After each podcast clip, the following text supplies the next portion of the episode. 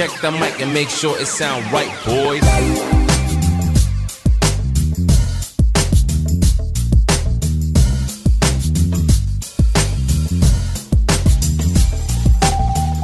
E antes de começar o episódio, eu irei falar sobre nossos patrocinadores que é o Tapajós Estética e Saúde, tudo questão de biossegurança para a limpeza do teu estúdio, para a sua segurança pessoal e para o seu cliente, entre em contato com ele que ele terá todo o material em questão disso. Temos o QR Code que acessando ele e usando a palavra-chave PodModificast em maiúsculo, você ganha 5% de desconto. E também se você faz o pagamento em Pix, você ganha mais 5% de desconto. Então não perde essa oportunidade. E falando em qualidade, também temos o patrocínio da Piercer Lover, que é tudo questão de joalheria de piercing. Joalheria em titânio e de qualidade para você proporcionar o melhor para o seu cliente. Laudo nacional, pode entrar em contato com eles que eles te darão um ótimo atendimento. Também temos a Tribo do Sol, que é questão de supply para tatuadores e também body piercings. É, nós usamos a agulha Samurai, que é da marca Hornet Trabalha também com a Tribo do Sol. Entre em contato com eles que você terá um ótimo atendimento e um produto de qualidade. Também temos o nosso grande parceiro La Plata, questão de camiseta, moletom, boné. Entre em contato com ele que você terá um produto de qualidade de fato. E também a Aldis Tattoo, que é o estúdio onde eu trabalho, que também se você tem o um amor pela tatuagem, pelo piercing, e você entra no QR Code que o Rafa te dará um ótimo atendimento. E também tem a Sala Solidária, que é uma organização formada por piercers, com o objetivo de ajudar pessoas através de ações sociais. Que todas as terças tem a live lá e aqui também teremos o QR Code para você poder acessar e ajudar outras pessoas.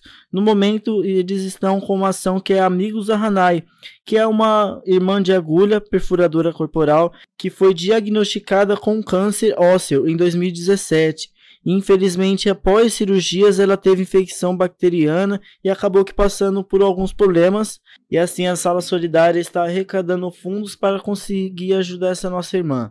Entre em contato com eles lá pelo QR Code e faça sua doação. Aí o que, que você explora mais assim no RPG, meu? É tipo, o que eu jogava era, era a representação de um desenho que era o Pokémon. Sim. Né? Então era sair, caçar, pegar, batia de frente com o Pokémon, ia lá, jogava o dado. O que, que você quer fazer? Quero fazer tanto. Vamos ver se você tem a que as, as possibilidades são infinitas, assim, né? Dá pra você fazer qualquer coisa no RPG. criar também. Criar. É, é, tem, tem sistemas de RPG que são feitos para você criar sistemas em cima, criar mundos em cima, né? Então dá pra você jogar praticamente qualquer coisa. Como? Eu tô jogando agora é. Ah, por exemplo, sei lá, você gosta de Power Ranger. Aí você pega um sistema GURPS, que tem ah. um sistema que chama GURPS ele te dá as bases da física, de como funciona a física do mundo. Você cria uns alguns poderes, algumas coisas que você acha que seu personagem deve ter, combina com o mestre e monta a planilha do seu personagem. Em cima daquele legal. sistema, ele é, ele é realmente um sistema base para você montar outro sistema, montar outros jogos em cima. Uhum. Então o pessoal joga de tudo, mano, de tudo assim. No grupo que eu tô agora, a gente joga D&D, que já é um jogo pronto, tal. E... Classicão, é. É tipo o quê? Como que é esse jogo? D&D, mano, fantasia medieval, assim. Isso. Mano, você já lembra, você, já, você chegou a assistir, mano, não sei quantos anos você tem. Você é 26. Seu, ah, deve ser mais ou menos da sua época. O desenho Caverna do Dragão. Sim. É isso aí, mano. Pode crer. É isso aí. Caverna do Dragão é D&D, Dungeons and Dragons, tá ligado? Ah, sim. É, agora então, eu entendi. Então, é, é isso Isso, medieval, fantasia. É esse universo aí, mano. Legal, é da hora. Muito da hora, velho. Muito da hora. E aí, irmão, conta essa história aí, meu. De onde você veio, como ah, começou mano. essa vontade assim pelo rock.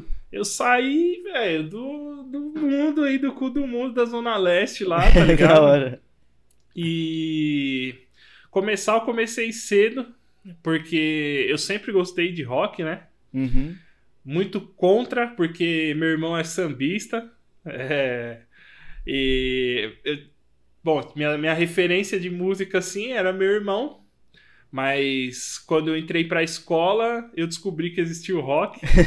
e eu fazia parte daquele grupinho excluído que só, veste, só se veste de preto e fica no canto, assim, sabe? Eu era, eu era esse cara aí, mano. E andava com essa galera. E aí fui descobrindo bandas, me interessando muito. Até que quando eu fiz uns. Não lembro se eu tinha uns 14, 15 anos mais ou menos. Conheci um grupo de amigos numa Lan House. Uhum. É, é, E os caras também. Mano, gente de preto sempre se junta. Sempre tá vai se comunicar. Aquele cara É, estranho você que nem bate eu, o olho né? no cara, você tipo, mano. É, tá ligado? Mano, antes de ontem eu tava na praça passeando com a minha cadelinha assim, o pessoal passava olhando assim pra mim e tal. Mano, passou um cara com uma camisa do Iron Maiden assim, olhou pra mim e falou: E aí, mano? Eu falei: opa, e aí? Nunca vi o cara na vida, mas, mano, Pode crer. Tá ligado? É o rock que comunica isso, É né? isso aí, tá ligado? É, é a identidade, né, mano? Identidade de tribo, mais ou menos assim. Pode crer. Aí eu conheci os caras, me juntei com eles, mano. Os caras hoje, mano, são meus irmãos mesmo. Até hoje são. Puta, mano, se eu for falar mesmo, eu ficaria duas horas aqui só falando dos caras. Da tá hora? Os fica à cara- vontade, Os caras são meus irmãos de verdade e a gente faz tudo junto, a gente tá sempre junto. É uma família que a gente que eu escolhi mesmo, que a gente se escolheu, tá ligado? Que veio lá do ajuda. colégio. Não, esse da Lan House. Ah, é, o da Lan House, com, pô, com- é com uns verdade. 14, 15 anos. Sim. E e eu conheci os caras, eles que me apresentaram RPG também, que a gente tava conversando Boa. antes, né? É, comecei a jogar com eles. E, mano, rolou assim uma amizade muito forte. Os caras gostavam muito, me apresentaram muito som, muita banda. É, eu comecei ouvindo muito new metal, porque ali nos anos 99, 2000, Era, eu tava era bombando. o que tava, mano, estourando e eu gostava muito mesmo. Uhum. Na cena do hardcore, principalmente, tem muita gente que tem preconceito com new metal, tá ligado? Quando eu era moleque. Não, de metal, assim, em Isso, geral, em geral. quando eu era moleque tinha o pessoal lá do bairro, que era o pessoal do rock. Aí nessa época eu comecei a escutar muito Wesker Alexandria. Puta, E esses caras que era lá do, do trash, do pesadão, para começar a olhar torto pra É, mim, tá ligado? não, Porque isso é né, isso é banda de mocinha, Uma não sei o que, é tudo viadinho. Eu paro, eu não sou muito né? louco. O pessoal cai em cima. É, mas- tudo que é novo, eles caem em cima. É né? verdade, é bem isso mesmo. E aí o New Metal bombando, tá ligado? Eu, co- eu ouvia muito, os caras ouviam muito, só O que, você mais ouvia É. puta, mano, System of a Down, Slipknot, que, Pode assim, crer. eu ouvia de tudo, na, na real, eu ouvia de tudo. Mesmo umas paradas assim, tipo Evanescence, que na época, os caras que gostavam de New Metal falavam, não, Evanescence não, Evanescence é coisa de menininha. Eu gostava. Foda-se, eu ouvia, tá ligado? Eu ouvia de tudo. E, mas System of a Down e Slipknot era o que eu mais ouvia, mano. Ouvia muito, Uhum. ouvia muito. E eram, eram putas, puta influências pra mim. Só que ao mesmo tempo, esses amigos que eu fiz, esses caras que eu conheci na Lan House, vieram hoje a se tornarem meus irmãos e tal. Mano, os caras tinham uma base de rock clássico muito pesada, assim, ACDC, Black Já é outra pegada, já é outra né? pegada. É Iron. pesado, só que é um pesado mais leve ali, Sim. né? Aham. E os caras que É o vinham. Minha... clássico, né? É, É. o clássico é a base do bagulho, né, mano? Você Tudo saiu dali. querendo ou não, Você come- começa por eles. Sim. eles. Mano, se você pegar a Saba e falar que as coisas não vieram dali, tá ligado? Você, mano, Sim. você não conhece a Não história do bagulho, de tá nada. ligado? Motorhead não fala que o É, que não de influenciou nada. Mano, você é louco, é, é tudo, é a base do bagulho. E eu também gosto pra caralho, ouvi muito, ouço muito. É, E, e aí co- começou a construir essa base, assim, com, com essa base musical, né? De, de ouvir tanto new metal quanto os mais classicão. Uhum. Até que. Mano, aí, bom, não vou pular etapas. A gente decidiu fazer uma bandinha. Mas eram os moleques, 15 anos, 16 anos e tal. Bandinha aqui, né, Bandinha de garagem, assim, mano. Fala que vai virar rockstar. É. Não, mas na época, mano, a nossa pretensão era tocar num boteco que tinha perto de casa que chamava Esquinão, tá ligado? Legal. E, tinha umas, e tocava umas bandas independentes lá e tal. E- então, e e a nossa, nossa vibe era o seguinte: a gente quer tocar no esquinão, foda-se o resto, é só isso, tá ligado? Chegar lá já é a meta. Já é a meta, é o, mano, pra gente era o Woodstock do bagulho, tá ligado?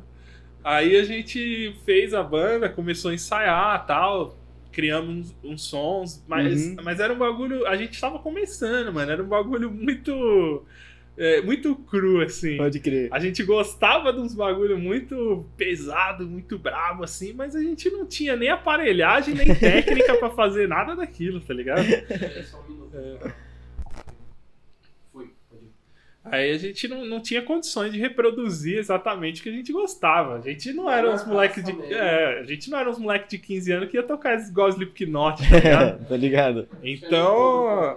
Mas tem um bagulho da hora. Mas a pegada já era me- é, meio essa do New Metal, assim, a banda de vocês? A gente tentou e falou, mano, não dá, velho. Não dá, porque tá muito feio, tá ligado? E a gente começou a, a fazer uns sons muito. Foi a época que eu comecei a conhecer um pouquinho de punk e hardcore mesmo, tá Uhum. ligado? É, ouvindo gritando HC, Garotos Podres, Ratos de Porão.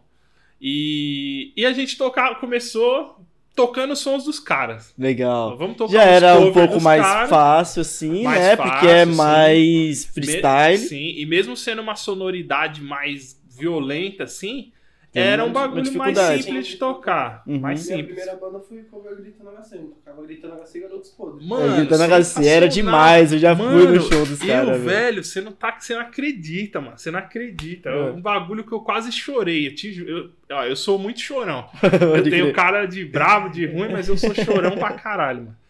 É, eu quase chorei, de verdade, mano. Uma vez que. Porque assim, a gente, como eu falei, a gente começou tocando também os covers deles e tal, tocava bastante gritando HC. E um dia eu conheci a Lê, mano, do Gritando Olha que HC. foda, meu. Eu conheci a Lê através do- de uma amiga minha, né, a Ludmilla. E quando eu conheci ela, mano, ela, ela me conhecia. E ela falou, pô, mano, gosto do som da sua banda e tal. Caralho, Mano, isso é louco, Eu imagina. falei, porra, valeu, mas por dentro eu tava, mano, Mano, gritando. eu segurando a lágrima assim, ó, valeu, tá ligado? Tentando manter a postura, mas eu tava, mano, você é louco, Pode velho. crer, Eu, que eu- eu- mas nunca falei pra ela assim, mano, quando eu era moleque eu tocava os covers da sua banda, tá ligado? Mas, mano, porra, era, foi muito foda, tá ligado? Nossa, que E louco. a gente começou nessa vibe, fazendo um som mais, mais leve, mais, mais voltado pro punk mesmo, porque era o que a gente tinha condições de fazer naquela época. Uhum. É, conforme a gente foi amadurecendo, a banda depois até acabou. É, a gente conseguiu tocar no esquinão, só que a gente não, não, não tinha um conhecimento muito grande de cena, de como funcionavam as coisas. As redes sociais naquela época funcionavam de jeito muito diferente. A gente não tinha a menor noção de como a gente fazia, faria para conseguir gravar alguma coisa. A gente, pra gente era um negócio inatingível. A gente era uns moleque que era Você fudido. casa mesmo, em estúdio. Mano, o negócio do ensaio, tem um, um camarada meu que tocava com a gente, salve Iê, e deve estar assistindo a gente aí. Hora. O Iê, é, no- nos fundos da casa dele tinha um quartinho, mano, que era tipo do tamanho de um banheiro, assim. E a gente enfiou batera, amplificador, pá, tudo lá, e, mano, ficava todo mundo um colado no outro, assim, ó. Treinava lá dentro. microfone. Não, e detalhe, sem nenhuma janela, Nossa. cheio de caixa de ovo pra fazer isolamento acústico, assim. Uhum. E era de telha, mano. Então esquentava pra caramba. Tinha umas vigas segurando as telhas, assim, ó. Mano, nós começava a tocar. começava a fazer barulho. Atrás das caixas de ovo começava a se mexer, assim, ó. Daqui a pouco começava a passar uns ratos correndo na viga, assim. E na- Mano, era perfeito pra fazer um clipe, porra. Só que, só que na época. Não, na época não tinha nem celular com câmera. Era, era muito luxo um celular com câmera, tá ligado? E a gente, mano, tocando, fazendo barulho lá e os ratos correndo na viga e andando atrás das caixas de ovo, assim. Puta, era muito roots, mano.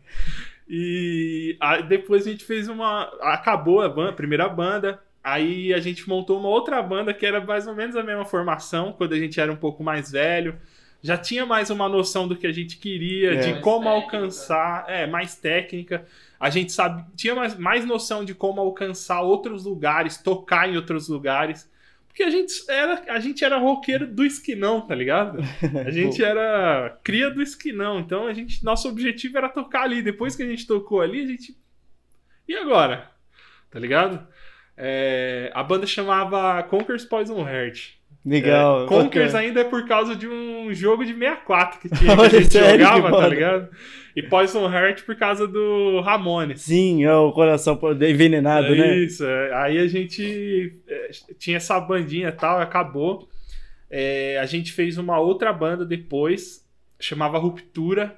E aí já era um bagulho. Aí sim a gente tinha técnica. Uhum. Mano, pra falar bem a verdade pra você, mano, de verdade.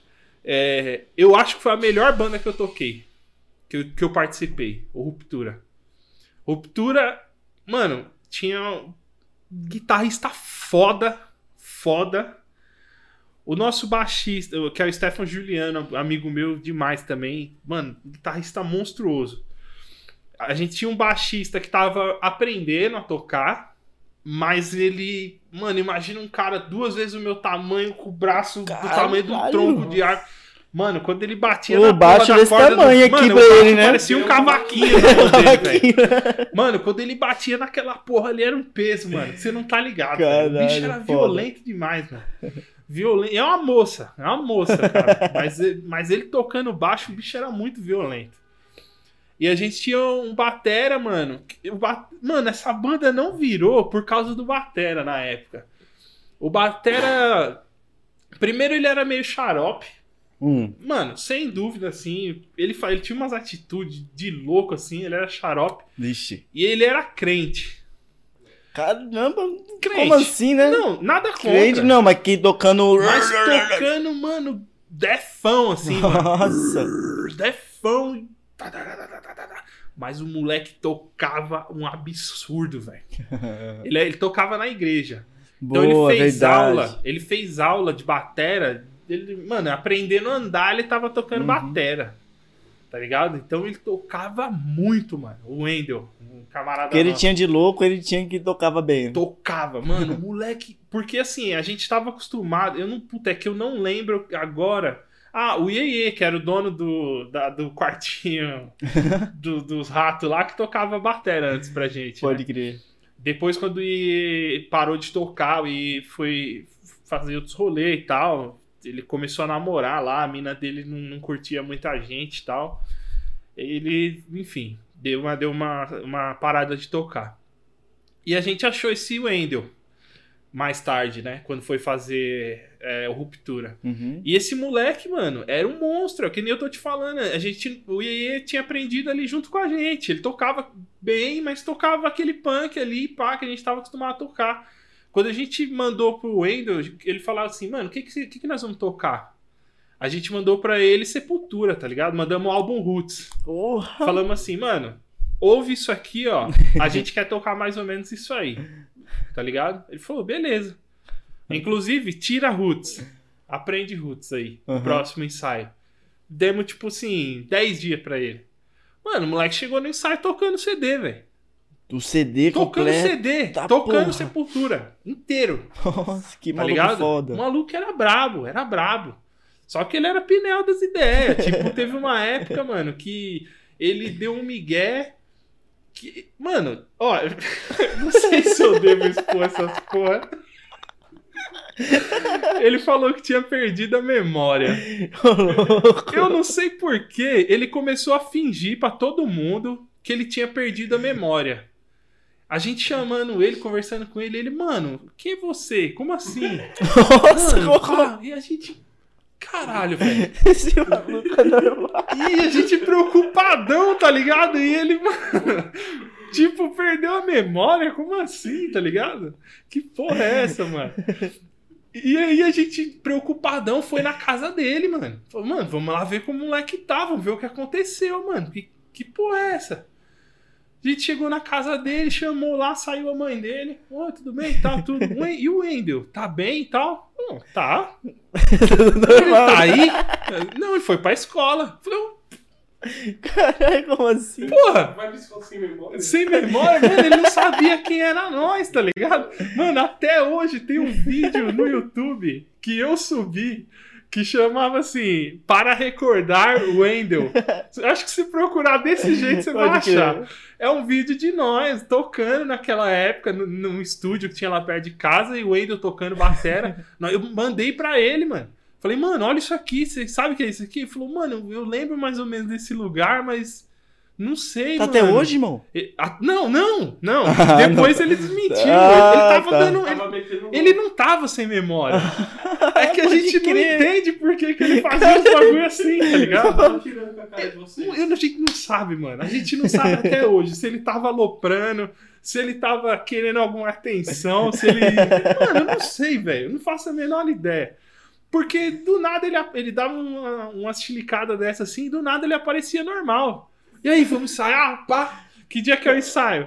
Oxi, Tá, né? Vamos, tá ligado? E a gente meio que perguntava pra ele, aí, mano, o que aconteceu e tal? Ah, sei lá, mano, tava meio, pá, vamos aí, vamos aí, tá ligado? então, Não, nunca deu explicação de porra nenhuma. Mas nós também, nós dava risada, tá ligado? A gente não se levava muito a é sério. meio doido também, né? É, a gente dava risada. E, E levava, levava em frente. Aí veio o que, mano, eu não sei se. Não, eu não vou falar que desgraçou minha vida, não. Salvou minha vida. Hum, Brujeria, mano. pode crer. Eu não sei se vocês conhecem brujeria. Eu já fui até no show deles. Caralho, que foda, hein? brujeria, velho. O Fabão, que era esse baixista aqui que tocava baixo igual cavaquinho assim. Um dia chegou lá em casa e falou assim: Mano, você tem que ouvir esse bagulho. E colocou brujeria. Mano, eu ouvi a primeira música do Brujeria, parecia que eu ouvia Brujeria a minha vida toda, velho. Que foda. Eu falei, caralho, mano, que isso, velho? Era, mano, sabe assim, o som que você quer fazer, mas eu- a gente queria fazer aquele som, só que a gente não sabia ainda. Uhum. Mano, é isso, velho. Isso é muito cabuloso. Porque é uma banda mexicana de metal. Tem gente que fala que é grind, mas eles têm uns sons mais grind, mais muito podre assim, mas no geral é uma banda de metal. E eles cantam em espanhol. Então você consegue compreender o que os caras estão falando. Legal. E na época isso fazia muita diferença pra mim. Uhum. Tanto que hoje em dia eu praticamente só escuto música em português. É, eu não falo inglês, tá ligado? Uhum. Então, eu- o meu inglês é, é inglês de TI, porque eu trabalho com TI, então a parte de TI eu sei ler, escrever o que eu preciso ali. Mas ouvir uma música em inglês e entender o que o cara tá cantando, eu não consigo, eu não tenho esse nível de inglês. E quando o cara chegou cantando em espanhol e eu tava entendendo tudo que ele tava falando, e na época eu, moleque, revoltado com a vida. Mano, é, puta, é foda. A gente é moleque, a gente é feliz e não sabe. É verdade. E é uma banda de metal foda sem entender o que Foda demais. E os caras, mano, na época, eu com, sei lá, 15, 16, 17, 18, por aí. é, eu, eu- eu trampava na Lan House lá perto de casa, tirava um troquinho. O troquinho que eu tirava, eu saía com as menininhas, tomava umas brejas, tomava uns gorozinhos lá com os caras e ensaiava. E aí eu tinha que ir pra escola, que era. Eu achava ruim, mas hoje em dia eu, eu vejo que era mó bom. Porque eu ia pra escola, estudava o suficiente pra passar lá, eu não era nem excelente aluno, nem um aluno horrível, mas estudava o suficiente pra passar, tinha as menininhas, tinha os meus amigos. Mano, era da hora, era uma época da hora. Só que a gente é, quando é adolescente, você é revoltado com o mundo sem motivo de porra nenhuma, Isso. né? Você tem aquela revolta dentro de Eu si por nada. Eu né? odeio tudo e todos, mano. E Uhum. foda-se. Por quê? Porque eu odeio. E Foda-se, Eu porque a sociedade é uma bosta, tá ligado? Mas, porra, tinha nem tatuagem, nunca tinha sofrido um preconceito na vida, tá ligado? sociedade que tá fazendo Pô, eu, você. eu sou branco e tinha tatuagem, nunca tinha sofrido preconceito. Mano, eu sou pobre, tá ligado? Sempre fui pobre, de quebrada, assim, mas, mano. Hum, Tá ligado? Nunca, eu, eu, pelo menos, nunca me senti assim. Mas também quem que vai tirar uma com o maluco de dois metros? tá? Então, e eu, eu tenho essa altura, Comigo. inclusive, eu tenho a mesma altura e eu já tenho barba fechada desde os 15 anos de idade. Sério, Com, mano? com 15 anos de idade. Eu tomei um pau da rota por causa disso, velho. Caramba. Já te conto essa história. Eu com não. Aí, ó. Eu Aí- barba com 25 anos, nem Então, tem o mano. direito, tá ligado? aí é o Bateu, seguinte, velho. bateu. Olha aqui, bateu. Aí é o seguinte, mano.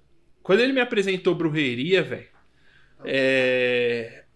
Brujeria era uma banda que falava de droga, satanismo, Comunismo. c- comunismo, Mano, e- Evolução, é, é, revolução, EZLN, realmente matar pessoas. é, mano, puta, é, é tão bizarro, mas eles tinham uma música chamando, chamava Molestando Ninhos Muertos, tá ligado? Nossa Mano, senhora, era um bagulho muito satânico, assim, muito pesado, tá ligado? Que isso? Mas eu mano. naquela fase, eu, caralho, tá ligado, mano? A primeira música que eu vi dele foi aquela do Brujerismo. Brujerismo, eu também. Começa lá, terminou. Que que é isso? Mano, você é ideia. louco. Começa Aí com uma começa voz de uma menininha assim, cantando uma musiquinha mexicana, Aham. cristã. Ela falando, é não sei o que, se é, eu tô com Jesus, então eu não Aham. caio. Eu não me quedo. Ah. nanana, Não sei. Mano, e. Mano, e já. Oi, brujerismo, patri, satanismo. Tá ligado, mano? Mano, eu falei. Mano, minha cabeça É explodiu. isso! Minha cabeça explodiu. Aí eu fui, mano, só, só ouvia brujeria, velho. Só ouvia brujeria Pode crer. 24 horas. Aí. é, até que eu comecei a pesquisar, vi que os caras só é, nunca tinham vindo pro Brasil. E quando eles vieram a primeira vez, eles foram na MTV. Hum, Num não era nem programa do show. João Gordo. Num, Que pro- foda. num programa do João Gordo. Ah, É- teve é show que eles também? foram primeiro na MTV e depois eles iam no hangar. Eu fui no show do hangar. Então, eu não conseguia entrar em nenhum dos dois, mas eu tava na porta dos dois. Caralho, Tá olha, meu. Porque eu era muito fã, eu Aham. queria entrar. Mas eu não podia, não conseguia entrar, nem Por no hangar. Qual que era a fita de não, Não, deixar no, entrar? no bagulho do, da MTV, eu me informei lá. É que na época a rede social era um bagulho muito difícil. Uhum, Mas falaram assim, mano, o que passaram pra gente foi assim, mano, vocês têm que colar lá. Tantas Eles vão pessoas, encher a plateia. Quando encheu a plateia, já era, o resto tem que ir embora. Hum. Eu colei, mano. Colei, só que cheguei tarde. Já, Ah, certo. já tava preenchida a plateia, eu não conseguia entrar. E no show do hangar não tinha mais ingresso, cara. Falou, mano, não dá mais, não dá mais pra pôr mais gente e Eu tal. fiquei sabendo que ia ver já eu comprei. Então, e eu, mano, na época eu era muito desligado desse bagulho de rede social, assim. Sempre gostei muito de tecnologia e tal, mas eu, mano, eu só usava rede social pra música. Só, Uhum. tá ligado? E, e eu- eu- quando fiquei sabendo do show, já era tarde, eu deixei pra comprar o ingresso na porta e falei, ah, vai dar nada, vou chegar na porta, vou comprar. Hum, Não nada. consegui comprar. Primeira vez que eles vêm ainda, vem gente Primeira de todo vez. o Brasil pra querer assistir os caras. É, assim, geralmente quando é show nessas casas menores assim, geralmente sempre, consegue comprar na, entrada. É, Mas na mano. Mano, é- eu, eu, eu acho que era porque era a primeira vez, velho. E o Brujeria tem um bagulho que é o seguinte. O Brujeria é um Dream Team do metal, velho. Uhum. É uma banda que ninguém conhece. Ninguém sabe quem é. Mas se você pegar, mano, era o batera do Fate No More, o baixista do Napalm Death, Caralho! o guitarrista do Fear Factory, com três vocalistas que ninguém sabia quem era. Caralho! Que era- Você sabia, É. Eram ca- dois caras e uma mina. É, não, na, na- tinha a mina que andava junto com eles, que era a Petites. Uhum. É, até hoje eu só conheço ela como Petites. O nome dela é Gabriela. Gabriela Hernandes, se eu não me engano. Mas pra mim ela vai ser sempre a Petites, tá ligado? ela participava de uma música, então ela tava sempre com os caras e tal. Eu acho que ela trampava junto com os caras, ajudava eles É, de algum jeito. show, Sempre.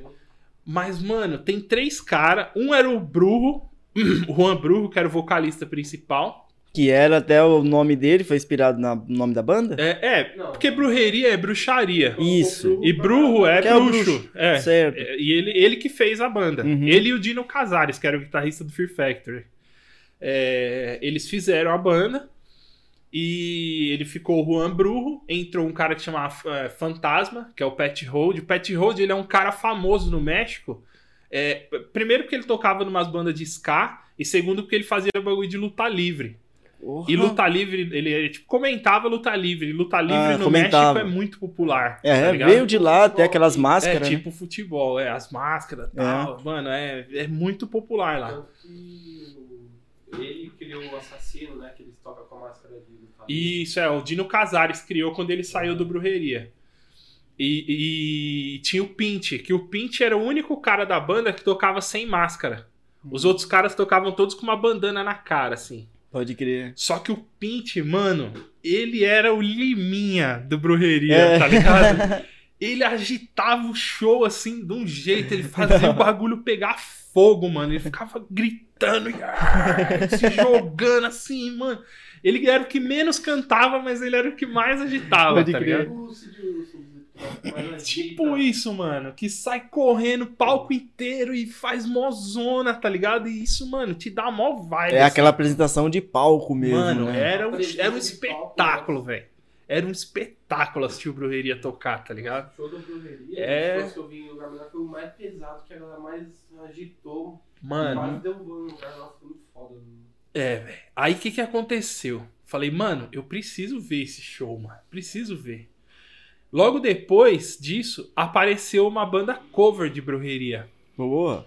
Falei, mano, beleza, tá ligado? Eu não tive a oportunidade de ver a banda. Eu vou lá assistir um show da banda cover. Eu quero ver como que é o bagulho ao vivo, tá ligado? Uhum. Fui, conheci os caras da banda cover. E eles eram brasileiros? Brasileiros, sim. Boa. Legal, dava Fui pra com- trocar uma ideia da hora é, fui caras. com camisa do Brujeria. Os próprios caras vieram falar comigo na finada Let's Lay, lá no Tatuapé. Uhum. Vieram falar comigo, fiz amizade com os caras. Pô, você gosta de brujeria, gosta e tal. Porque, mano, era um bagulho muito underground, assim. Porque brujeria os caras colocavam pra tocar junto com outras bandas cover de new metal. E brujeria perdido lá no meio. Mas, mano, começou a fazer sucesso o bagulho, o pessoal começou a gostar. Eu fui no show, conheci os caras. Eles me levaram pro ensaio. Ah, mano, cola com nós no ensaio e tal. Fui no ensaio. Já tinha a banda. É, de death. Já Uhum. cantava, brrr, tá ligado? Sim. Os caras, mano, quer cantar uma música com nós? Falei, mano, lógico. Porra, você é louco. E eu sabia todas as letras. Falei, mano, fala qualquer letra de qualquer álbum aí que eu canto, velho. Pode crer. Eu foda. sabia, tá ligado? Que era espanhol, era fácil de memorizar, de cantar. Mano, cantei. Quando eu, te- quando eu terminei de cantar a música, ficou. Eu achei estranho, mano. Porque eu terminei de cantar a música com os caras e ficou um ambiente meio. Ixi, aí, irmão, o maluco fez melhor que você, né? Mano, foi isso. Todo mundo se entreolhando na Eita. banda, assim, e ninguém falou uma palavra. Aí o Batera falou: vai, vamos aí, vamos aí. Aí puxou mais uma. E eu larguei o microfone. Aí daqui a pouco os caras, não, canta mais uma aí, canta mais. Mano, e o vocalista principal começando a me olhar feio. Pode crer. E os outros caras, não, mais, canta mais uma aí, canta mais uma aí. E, mano, começou a pesar o clima pra caralho, velho. Pra caralho. Mano, acontece, eu sei que rolou, rolou. Eu fui fazer um show com os caras, cantei uma música no show. Quando eu desci, veio uma parte de gente falar: Mano, você que tinha que ser o vocalista, você tem que cantar com os caras e tal. Mano, foi num bar que Fala chama isso, Cerveja Azul. Não sei se existe ainda, Cerveja Azul na Moca. Nossa, que. Da hora. É. E, mano, todo. Puta, você que tem que ser o vocalista, você que tem que ser o vocalista. Falei, mano. Não sei de nada, velho. Não sou nem da banda. Tô fazendo uma participação com os caras, tá ligado? Nisso, passou um tempinho, os caras da banda me chamaram e falaram, mano, a gente vai tirar o cara e a gente quer pôr você. Deve ter ficado meio que um clima lá dentro, mano. Deve ter meio que estranhado eles, né? É, Vai entender. mano, mano, pode parecer arrogante ou prepotente o que eu vou falar, mas sem maldade, mano, o cara era ruim, velho. Tá ligado? O cara tinha um gás, tinha uma energia, tinha uma presença de palco da hora, mas o cara era ruim.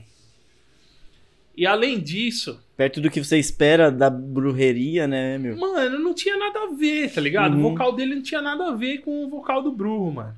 E, o- e, mano, modéstia à parte, a minha maior influência é o Juan Bruno, mano. Sempre foi, quando eu, eu tava com as minhas outras bandas, antes, com os meus, os meus amigos, é, Mano, eu, eu fazia o máximo que eu podia pra cantar o mais próximo possível do Juan Bruno, mano Sim. era, era a minha referência. E o cara, mano, ele não, não conseguia fazer aquele bagulho, tá ligado? Ele não, ele não sabia fazer gutural. Então ele cantava meio berrado, assim, meio. "Ah", tal, mas. É, e saía sem voz do show.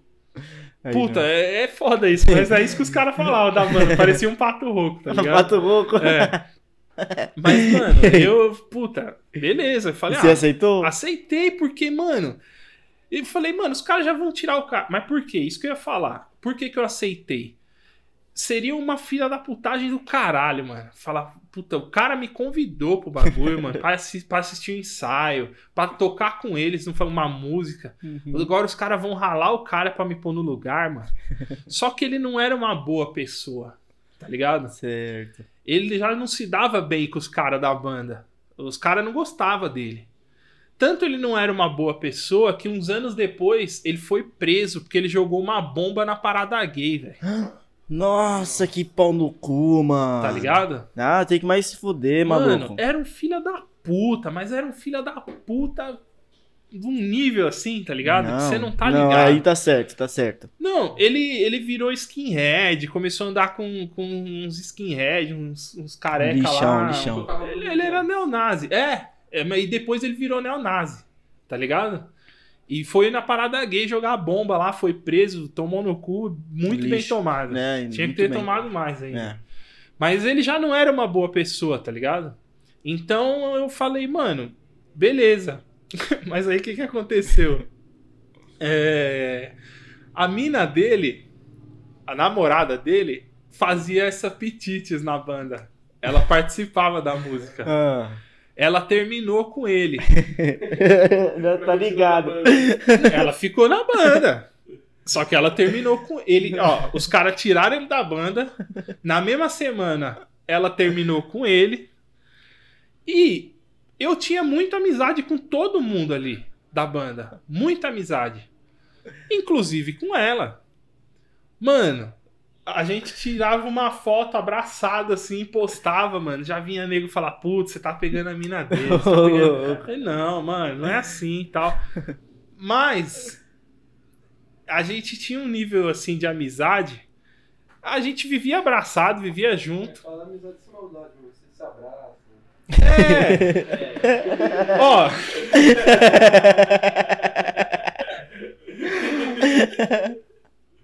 Eu, eu, eu penso da seguinte maneira.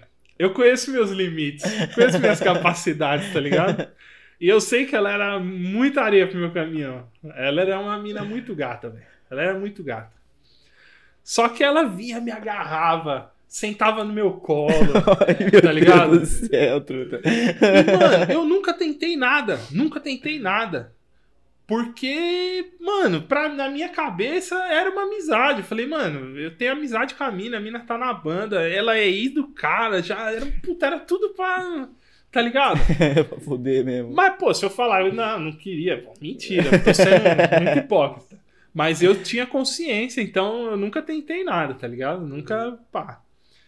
Só que, velho, puta, era difícil, mano. Era difícil a convivência, assim, com a mina te agarrando, sentando no seu colo toda hora. Enfim. Eu sei que durou cinco anos o cover de brujeria, mano.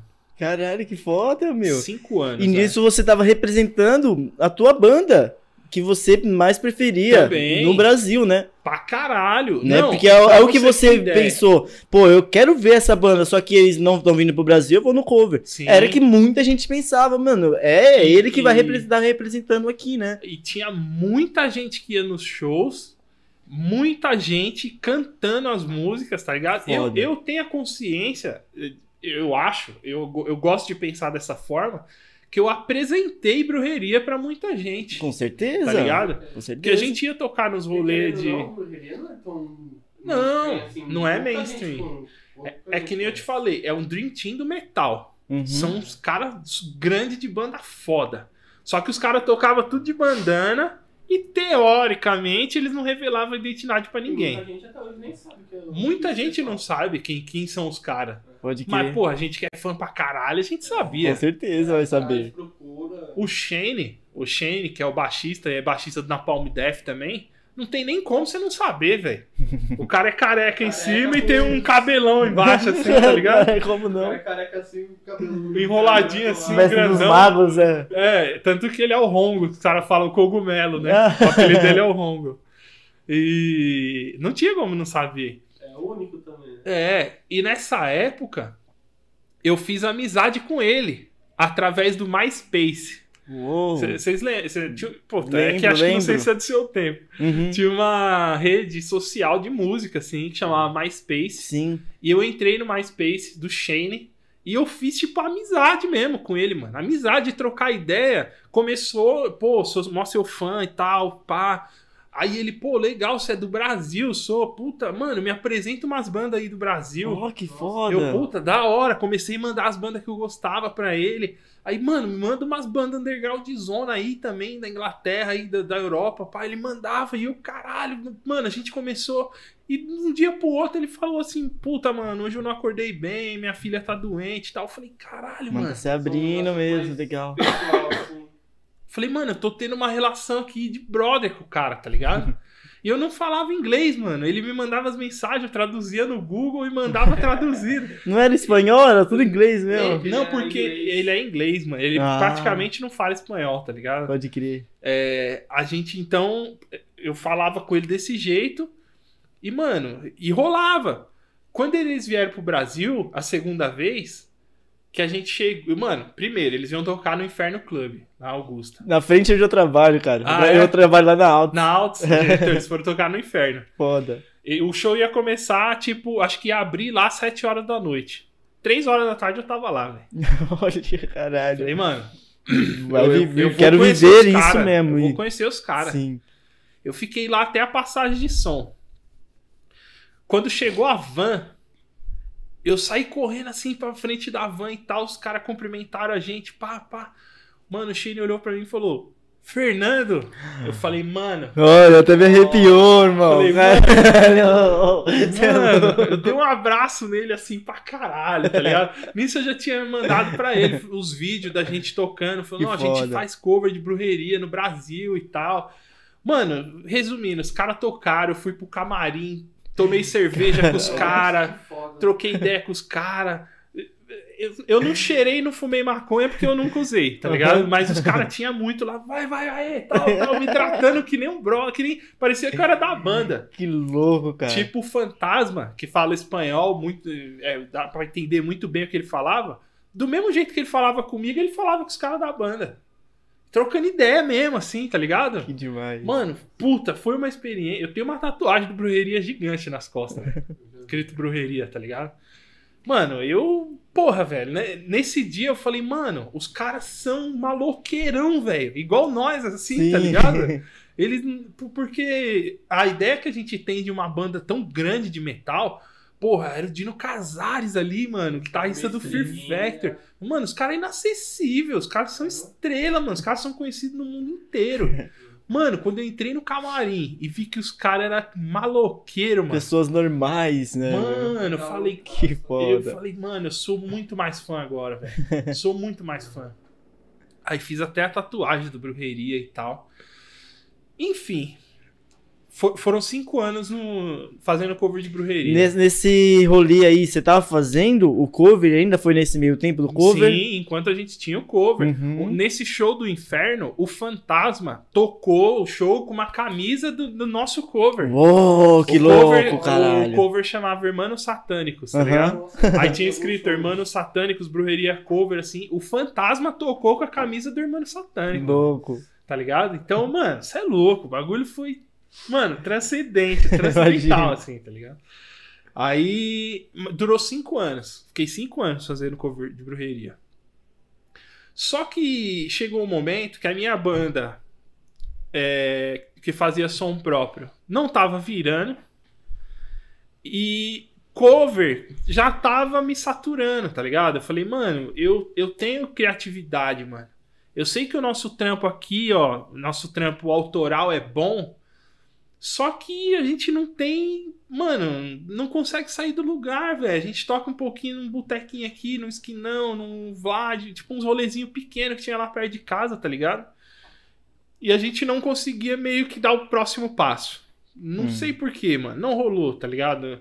Não sei se falta de experiência, falta de conhecimento, de cena, de. enfim. Contatos, coisas assim, É. enfim. Não rolou. Aí, o que que acontece? Quando acabou o Brujeria Cover, essa mina, que era do Brujeria Cover, tava namorando com um cara. E ela falou, ó, meu namorado tá fazendo uma banda Hum. e só não tem vocalista. Você quer trocar uma ideia? Falei, vamos, demorou, vamos conversar. Foi, sentou pra trocar uma ideia e tal. Era o Fernando, o Fernando Muniz, guitarrista da Santa Morte. Certo. E sentamos lá pra trocar uma ideia. Ele falou, mano, tô fazendo uma banda de hardcore e tal. Na época, tava estourado emo, tá ligado? tava estouradaço, assim. Eu não vou mentir, eu era headbanger, assim, desses de, mano, metal e foda-se, tá ligado? Então, só dele falar é uma banda de hardcore, eu já criei um certo preconceito. Falei, Porque tinha aquela parada. Não, eu não, tava- não. Meio que uma rixa entre hardcore e metal. Até hoje, né? Mas acho que hoje em dia é muito menos, mano, do que na época que eu comecei, tá ligado? É, tipo, Dá licença aqui, rapidão. atrás, era... É. 10, 15 anos atrás era bem pesado esse negócio, Era, assim. não, sempre teve. É, Headbanger, a cultura headbanger em si. Sempre foi muito nunca é, então, é, porra, tem umas atitudes assim. Eu era headbanger, a gente ia na galeria botar pânico em emo, mano. Cortar franja, jogar tênis no fio, tá ligado? Mano, eu tenho uma vergonha do caralho disso. Mas eu não acho errado eu explanar, porque a, a gente tem que. Mano, se a gente fez uma cagada e aprendeu com a cagada, tá ligado? Vamos repassar, mano. Eu, eu entendo hoje que eu fiz uma cagada e eu gosto de falar isso pra um moleque Uma que é tá me vendo. do que fez e, tipo, você se arrependeu, você fala, tipo, eu fiz isso, mas não acho bonito. Claro. Você deixa bem claro. Não, né? e na época era da hora. Na época, pra mim, ah, eu sou headbangerzão, é isso mesmo, você é emo. Você é uma Sim. bichona, tá ligado? Pô, é o maior pensamento escroto do caralho, tá ligado? Mas na época eu era esse moleque escroto, tá ligado? A gente volta ao que a gente fala, né? Tipo, de novo, o pessoal que curte as coisas mais antigas não, vai aceitar de uma forma saudável. Não, de jeito nenhum, mano. É muito. Vixe, é o, o- que nem a gente tava falando mesmo. O mundo headbanger é muito, muito fechado. Meio que E- preconceituoso com as outras bandas, né? É. Os estilos de banda. Então, eu fazia essas paradas de cortar franja de emo, de jogar os tênis nos É? Porque Sério? eu era, mano, headbanger, metal, pá, mano. Se você me trombar, você ia me dar um pau, então. Não, não, não, nunca bati em nenhum. Nunca Ah, bati. Mas ué, cortava Mas o a gente cabelo, aloprava. segurava lá e A gente já... aloprava. A gente aloprava. Tinha um moleque lá na vila, mano. Que puta, velho. Eu, eu tenho dó dele. até- Você até-. Mano, ele, a gente andava um- um- os, os headbangers, assim, tudo junto. E o moleque, ele era emo. Tinha um bagulho que me dá raiva até hoje. Ele andava de regatinha, assim, bermudinha e cachecol, mano. Num sol da porra, tá ligado? Aí ele vindo assim, nós já... Pá, né? Headbangerzão, já cruzava. E ele vindo assim, nós falamos, vai, vai, vai, senão não vai te enforcar com essa porra aí. Passa, vai, vai, vai, vai, moleque. Moleque, mano, nunca vi um moleque correr tanto na vida, tá ligado? Não, é uma atitude escrota, velho. É escrota. É, é, Na época era do caralho, a gente dava risada, mas puta, hoje eu vejo quanto eu fui escroto, tá ligado? Então, mas é que nem eu falei, eu acho até importante falar pro moleque de hoje não fazer a mesma merda que a gente fez no passado, É. tá ligado? Então não faça isso, mano. Cada um é cada um, respeita o outro, tá ligado? Do jeito que ele é, do jeito que ele quer ser. Foda-se. Exatamente. Mano, aquele moleque tá usando um cachecol com 40 graus, é pra problema dele. Tá ligado? A gente tinha Ele- nada a ver deixa com ele com a coceira dele. Deixa ele, mano. Só que a gente queria ser do mal, tá ligado? E aí. Seu malvadão. É. Aí quando o Fernando me falou que era uma banda de hardcore, a primeira coisa que eu lembrei foi NX0.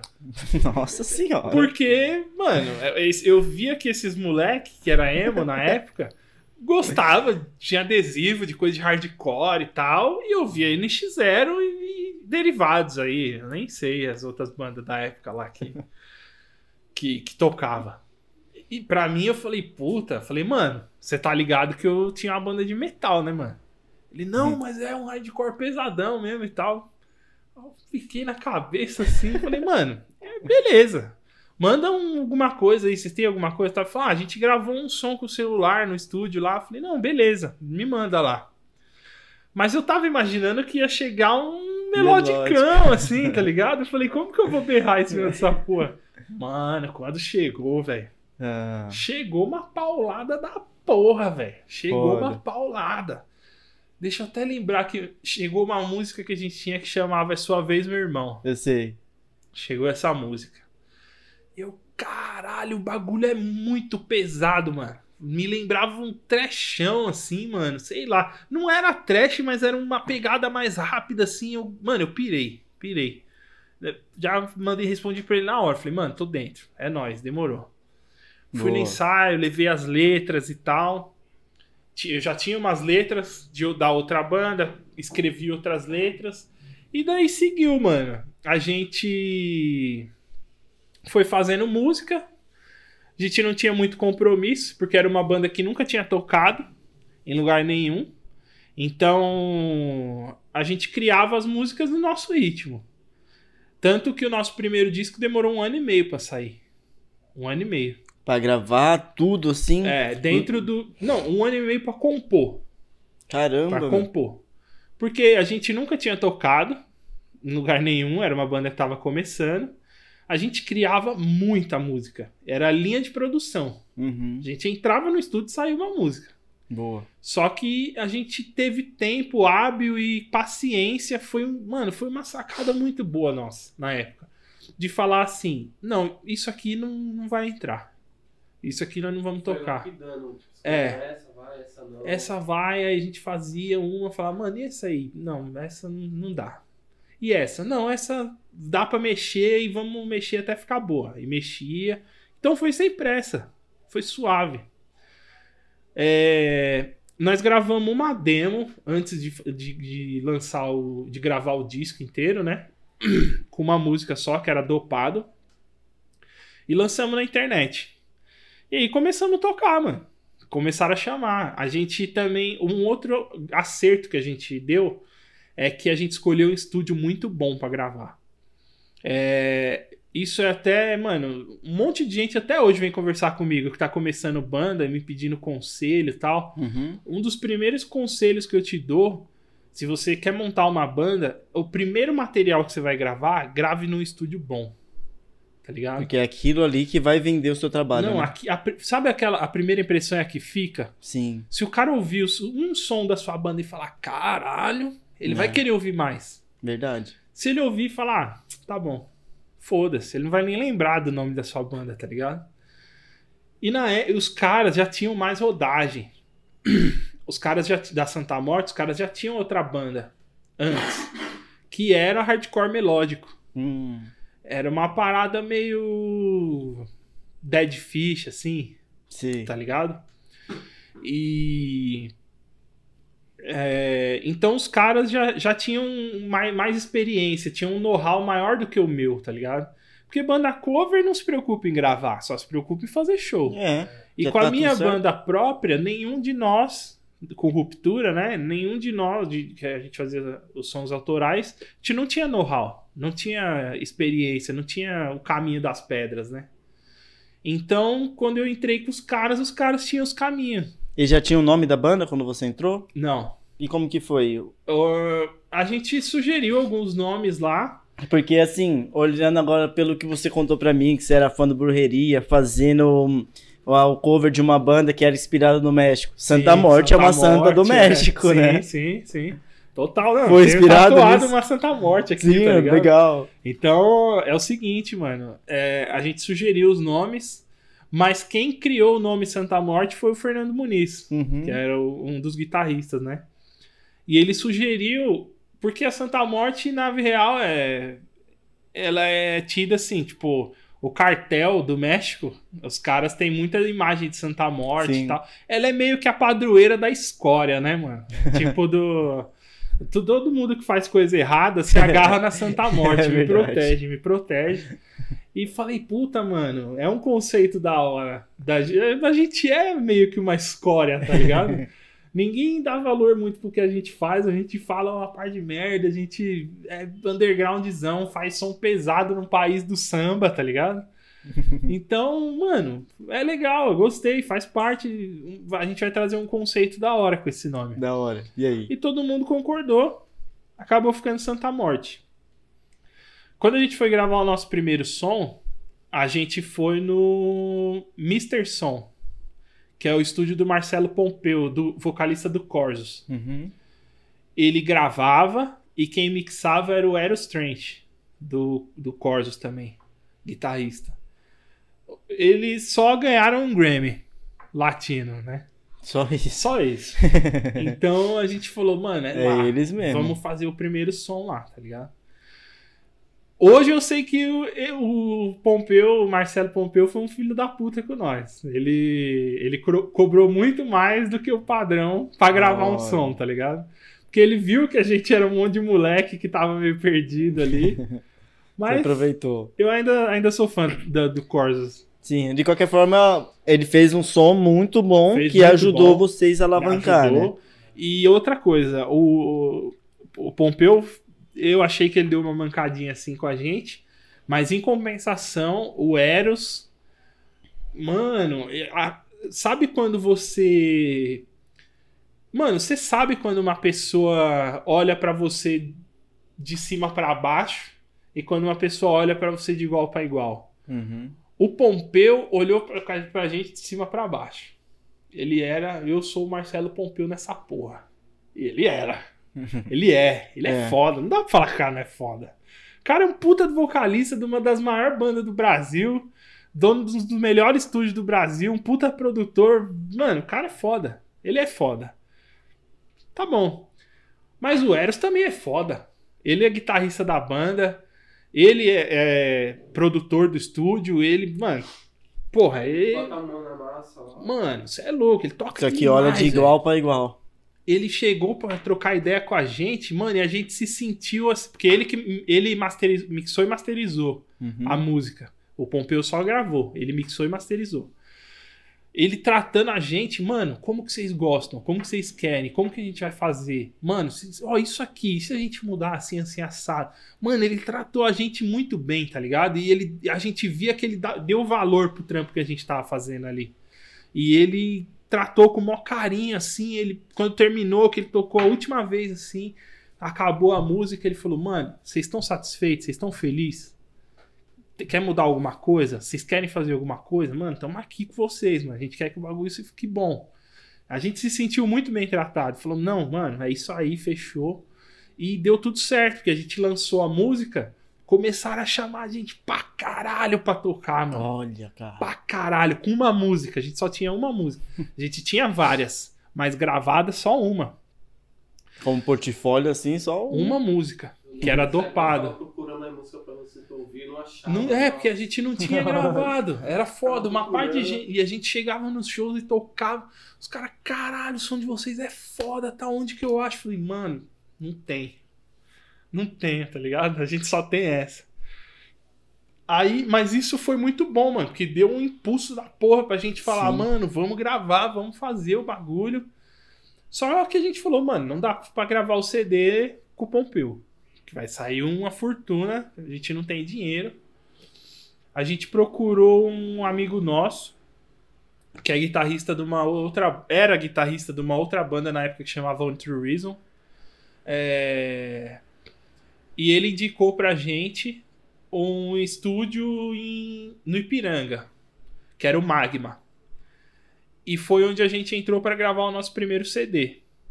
Com o Leonardo Macário, produtor.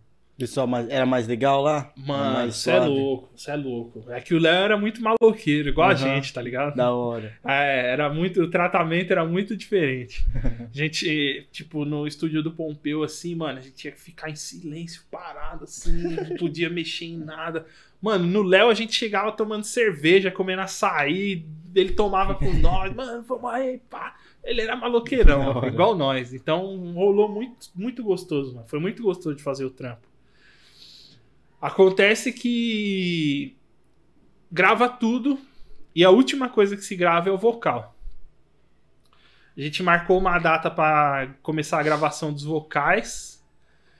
Uma semana antes, minha irmã faleceu, mano.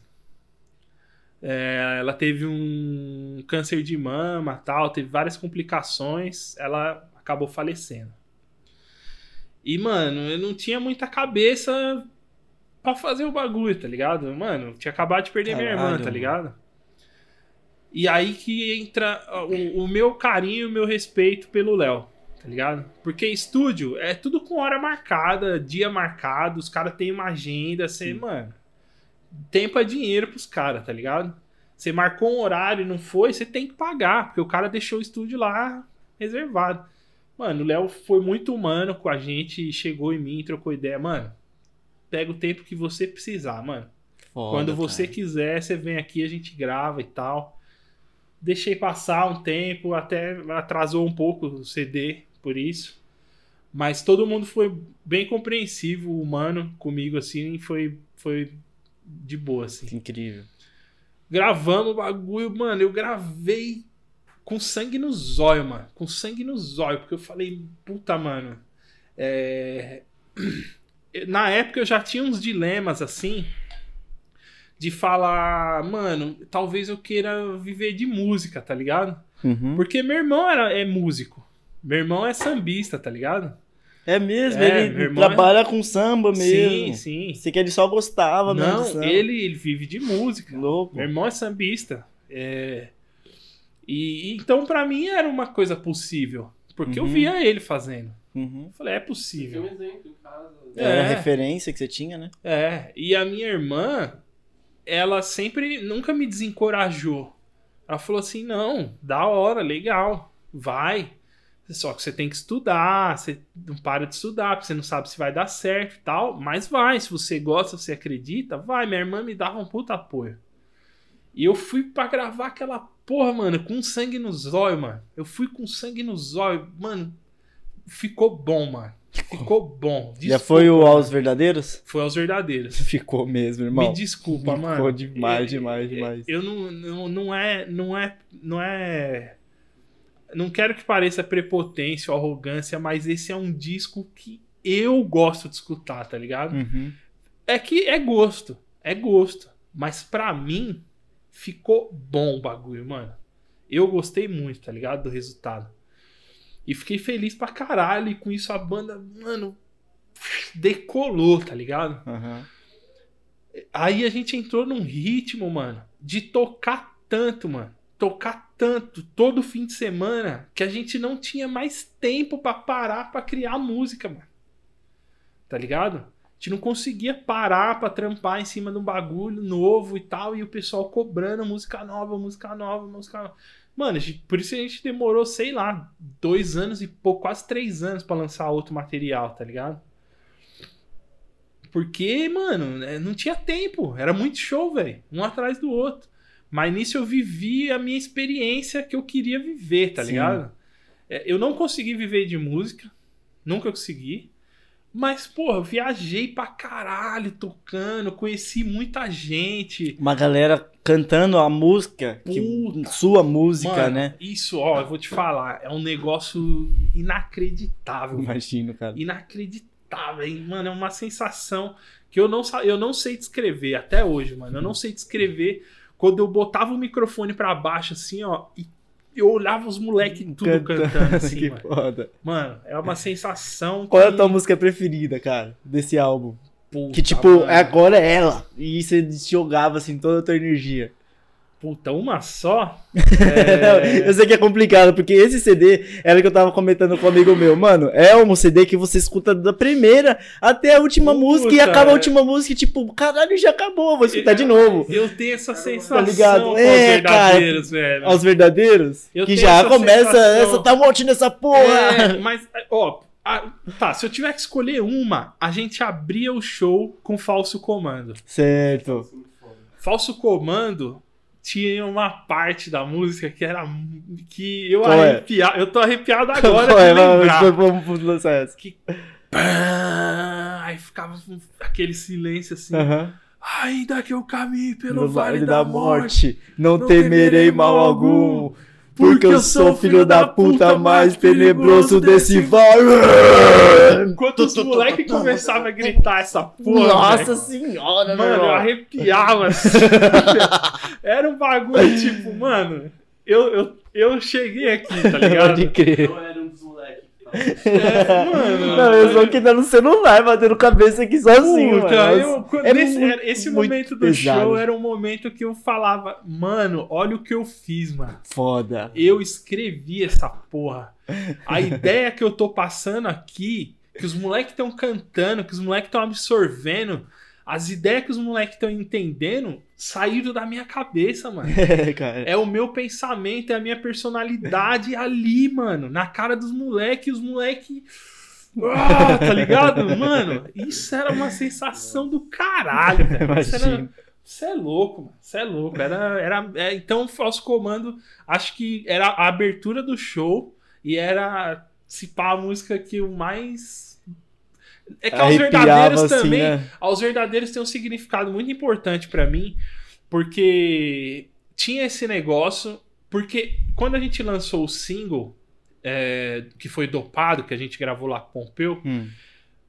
esse, muito, uma galera começou a falar mal de nós. Porque, ah, é os caras do New Metal. Tá ligado? é os caras do New Metal e foda-se. Ah, esses caras aí não. Ah, tá Uhum. Mano, ao mesmo tempo que tinha muita gente que gostava e a banda alavancou, tinha uma galera mais tradicional, tradicionalista, assim, uns caras mais velhos, que rejeitava a gente porque falava, ah, é os moleques que veio do New Metal, foda-se, é, tá ligado? Beleza. Um dia, mano, eu fui na maior humildade, assim, apresentar o nosso som, o single, pra um dos caras que eu sou mais fã nessa vida, não só como músico, como pessoa, que é o Marcelo Soldado. Uhum. Marcelo Soldado era guitarrista do Corsos também, muito antigamente. Depois ele saiu e fez uma. Não sei se ele fez, mas ele fazia parte de uma banda que chamava Treta, que era de hardcore também. Treta também era muito mal visto. E eu me senti muito na pele dos caras. Por também ser uma banda que tava sendo mal vista. Sim. Por mais que a gente tivesse lançado uma música lá, dopado, falando sobre droga, sobre não, não usar crack, sobre crack. A música basicamente era sobre Cracolândia, tá ligado? É, mesmo assim, uma galera estreed, uns caras das antigas, meio que reje- rejeitaram a gente, assim, por a gente ser novo e por a gente ter vindo do New Metal, tá ligado? E eu me senti meio na pele dos caras. Falei, mano, eu nunca tinha falado com o soldado, nunca tinha conversado com ele. Falei, mano, vou apresentar meu som pro cara porque eu sou fã do cara, tá ligado? É. Mano, o cara me tratou com uma humildade do caralho. E puta, mano, que som foda. Fazia muito tempo que eu não ouvia o som em português tão foda e tal. E, mano, curti pra caralho. Puta. Falei, mano, meu Deus, velho. E ele tava fazendo uma, na época, uma outra banda que também cantava em português. Uhum. É, Coração de Herói. Uma banda de hardcore também pesadíssima. Mano, sem... eu tinha certeza do não, mas eu falei, o não eu já tenho. Falei, ô, mano, grava uma música com nós, mano. Aí ele falou, porra, lógico. Oh, que Mano, foda, tá ligado? Falei, mano, você é louco. O maluco, o maluco tocou no mundo inteiro, velho. Ele tocou no mundo inteiro. Ele tocou no Corsos, Caralho. tá ligado? Tocou no treta e tava com coração de herói que, mano, chegou gigante já. Era uma puta banda. E ele aceitou. Mano, e ele meio que apadrinhou a gente, tá ligado? Olha, cara. Ele divulgava a gente, ele, mano, deu maior força e aos verdadeiros ele gravou com a gente. Ele tem a parte dele lá, Do legal. aos verdadeiros. O, o outro vocal é, é, o, é o soldado. Ah, tá ligado? É certo. o Marcelo Soldado. E ele tocou guitarra. Ô, primeiro, mano, eu acho soldado foda tanto como vocalista quanto como guitarrista. Agora, você sentar pra ver o soldado tocando na sua frente, assim, ó. Mano, você não tem ideia do que aquele maluco toca, velho. Pode crer. Maluco, ele tem uma paletada muito precisa, muito rápida, forte, assim. Mano, é muito pesado, velho. Que louco. É muito pesado. E ele gravou voz e guitarra de Aos Verdadeiros. Hum, foda. Ficou do caralho. Sabe qual que é a minha preferida? É lixo informativo. Puta, eu gosto muito. Gosto também, demais, mano. demais. Ah, é difícil, né, mano? Falar mal do próprio filho, né? É Isso eu lixo de informativo todas. que, de que não te deixa pensar. Pode É. calar sua voz, machucar seu coração. Sentimento de revolta toma, Tomar conta, da, nação. Isso. Mano, e essa música foi inspirada numa música do Corsos. É, É, que o. Corsos tem muito a ver com Santa Morte, tá ligado? Indiretamente. Numa música que chama Correria, do Uhum.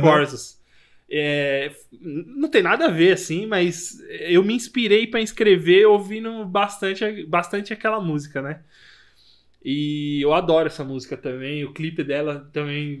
É mó brisa, maluco lá. Como que vocês arrumaram aquele maluco pra fazer Aquele clipe? maluco, ele é muito amigo nosso, velho. Ele é o cara mais querido do mundo, velho. Aquele cara ali, ele é, mano, ele é maravilhoso. Ele é um moleque muito da hora. É o Marcos Físio.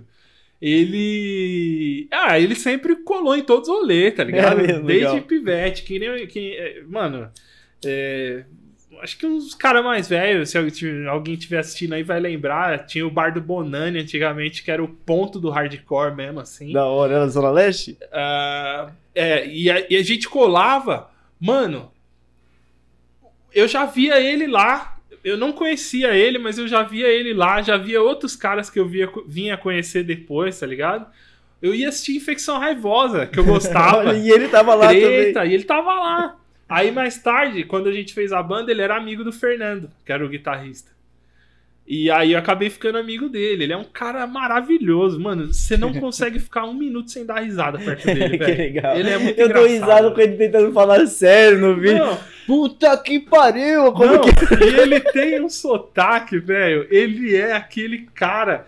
Sabe quando você quer satirizar um cara da moca? Porra, meu, mas. é isso Mano, mesmo! ele é isso, velho. Ele, Ele é, ele, ele, mano, ele é tipo, ele fala igualzinho o Bolsa, velho. Tá ligado? Porra, meu, porra, vírus, porra, vírus, isso aí, meu, você é louco, velho. Sabe, mano, ele é muito assim, mano, ele é muito engraçado. E ele é um cara muito carinhoso também, né? Mano, ele é sensacional. Não, Eu amo o Físio, mano. Amo o Físio. Ele é um moleque muito foda. E. Ah, é isso, mano. É... Aí quando, quando a gente começou a dar uma crescida boa, que a gente lançou os verdadeiros e tal, Uhum. a gente, que nem eu falei, a gente não conseguia parar mais pra gravar. Começou a ficar muito difícil de parar pra gravar. Surgiu uma oportunidade que ao mesmo tempo realizou um sonho da minha vida, mas também me trouxe um, um pesadelo enorme, velho. Eita. Que foi é, o, a gente fechar com a Against, que é um selo gigante também, mano. E, mano, o Paulo Ribas, né, que é o dono da Gente, responsável pela Gente, ele é um, mano, ele é um cara foda, sensacional, ele tem uma visão fodida, assim, de mundo, de cena, mano, ele é foda, ele é um cara que eu admiro pra caralho. Só que é, a gente se juntou na hora errada, mano. O que que acontece? Ele viu que a gente tava crescendo, tava grande, e falou: Mano, a gente quer fechar com vocês pra lançar um CD físico mesmo. Porque o Aos Verdadeiros não teve disco físico, né? A gente não tinha dinheiro pra prensar. A gente lançou na internet de graça. Foda-se, nossa intenção na época que a gente lançou os verdadeiros nunca foi ficar rico, tá ligado? E se você lança dos- por CD, você só vai vender na região ali. Na internet você pega o território nacional e até internacional, Sim, né? Tudo. sim. Não. Então, aí, mano, foi, acho que aconteceu na hora errada. Por um lado, todo cara que começa uma banda, ó, qu- quando eu comecei uma banda, acho que qual um objetivo que eu nunca achei que eu fosse alcançar era o seguinte: eu quero chegar num lugar e ver quase todo mundo com a camiseta da minha banda. Certo. Cheque. Realizei. Eu quero fazer um show que todo mundo que tiver ali vai cantar todas as músicas. Cheque. Completou. Realizei. Eu quero tocar fora de São Paulo. Porque eu quero, mano. Eu não quero ser uma banda de bairro. Quero tocar fora de São Paulo. Tocamos em outros estados. A gente não teve oportunidade de ir pro Nordeste. Mas, tirando isso, tocamos. Brasil, vários lugares. Cheque. Qual que, que, que, que é o meu. Mano, eu cresci ouvindo música pelo CD, mano. Um dos caras que mais me influenciou na música, que era o, o, o guitarrista amigo meu da banda Ruptura, da, que é a banda que eu tive, que é o Stefan Juliano. Ele é colecionador de CD. Uhum. Pra mim, referência de música era CD. Eu quero gravar um CD. Eu quero, eu quero ter um, uma bolachinha ali, tá ligado? É. É. Sentir o bagulho, sentir o cheiro, pegar, tá ligado?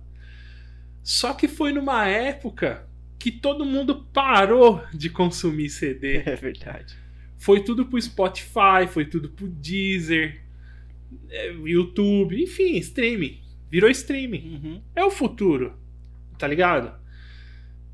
Só que a gente pegou um momento de transição ali, junto com a Genshin, que a gente não, não, não, não teve essa sacada de falar, mano, daqui a pouco ninguém mais vai ouvir CD.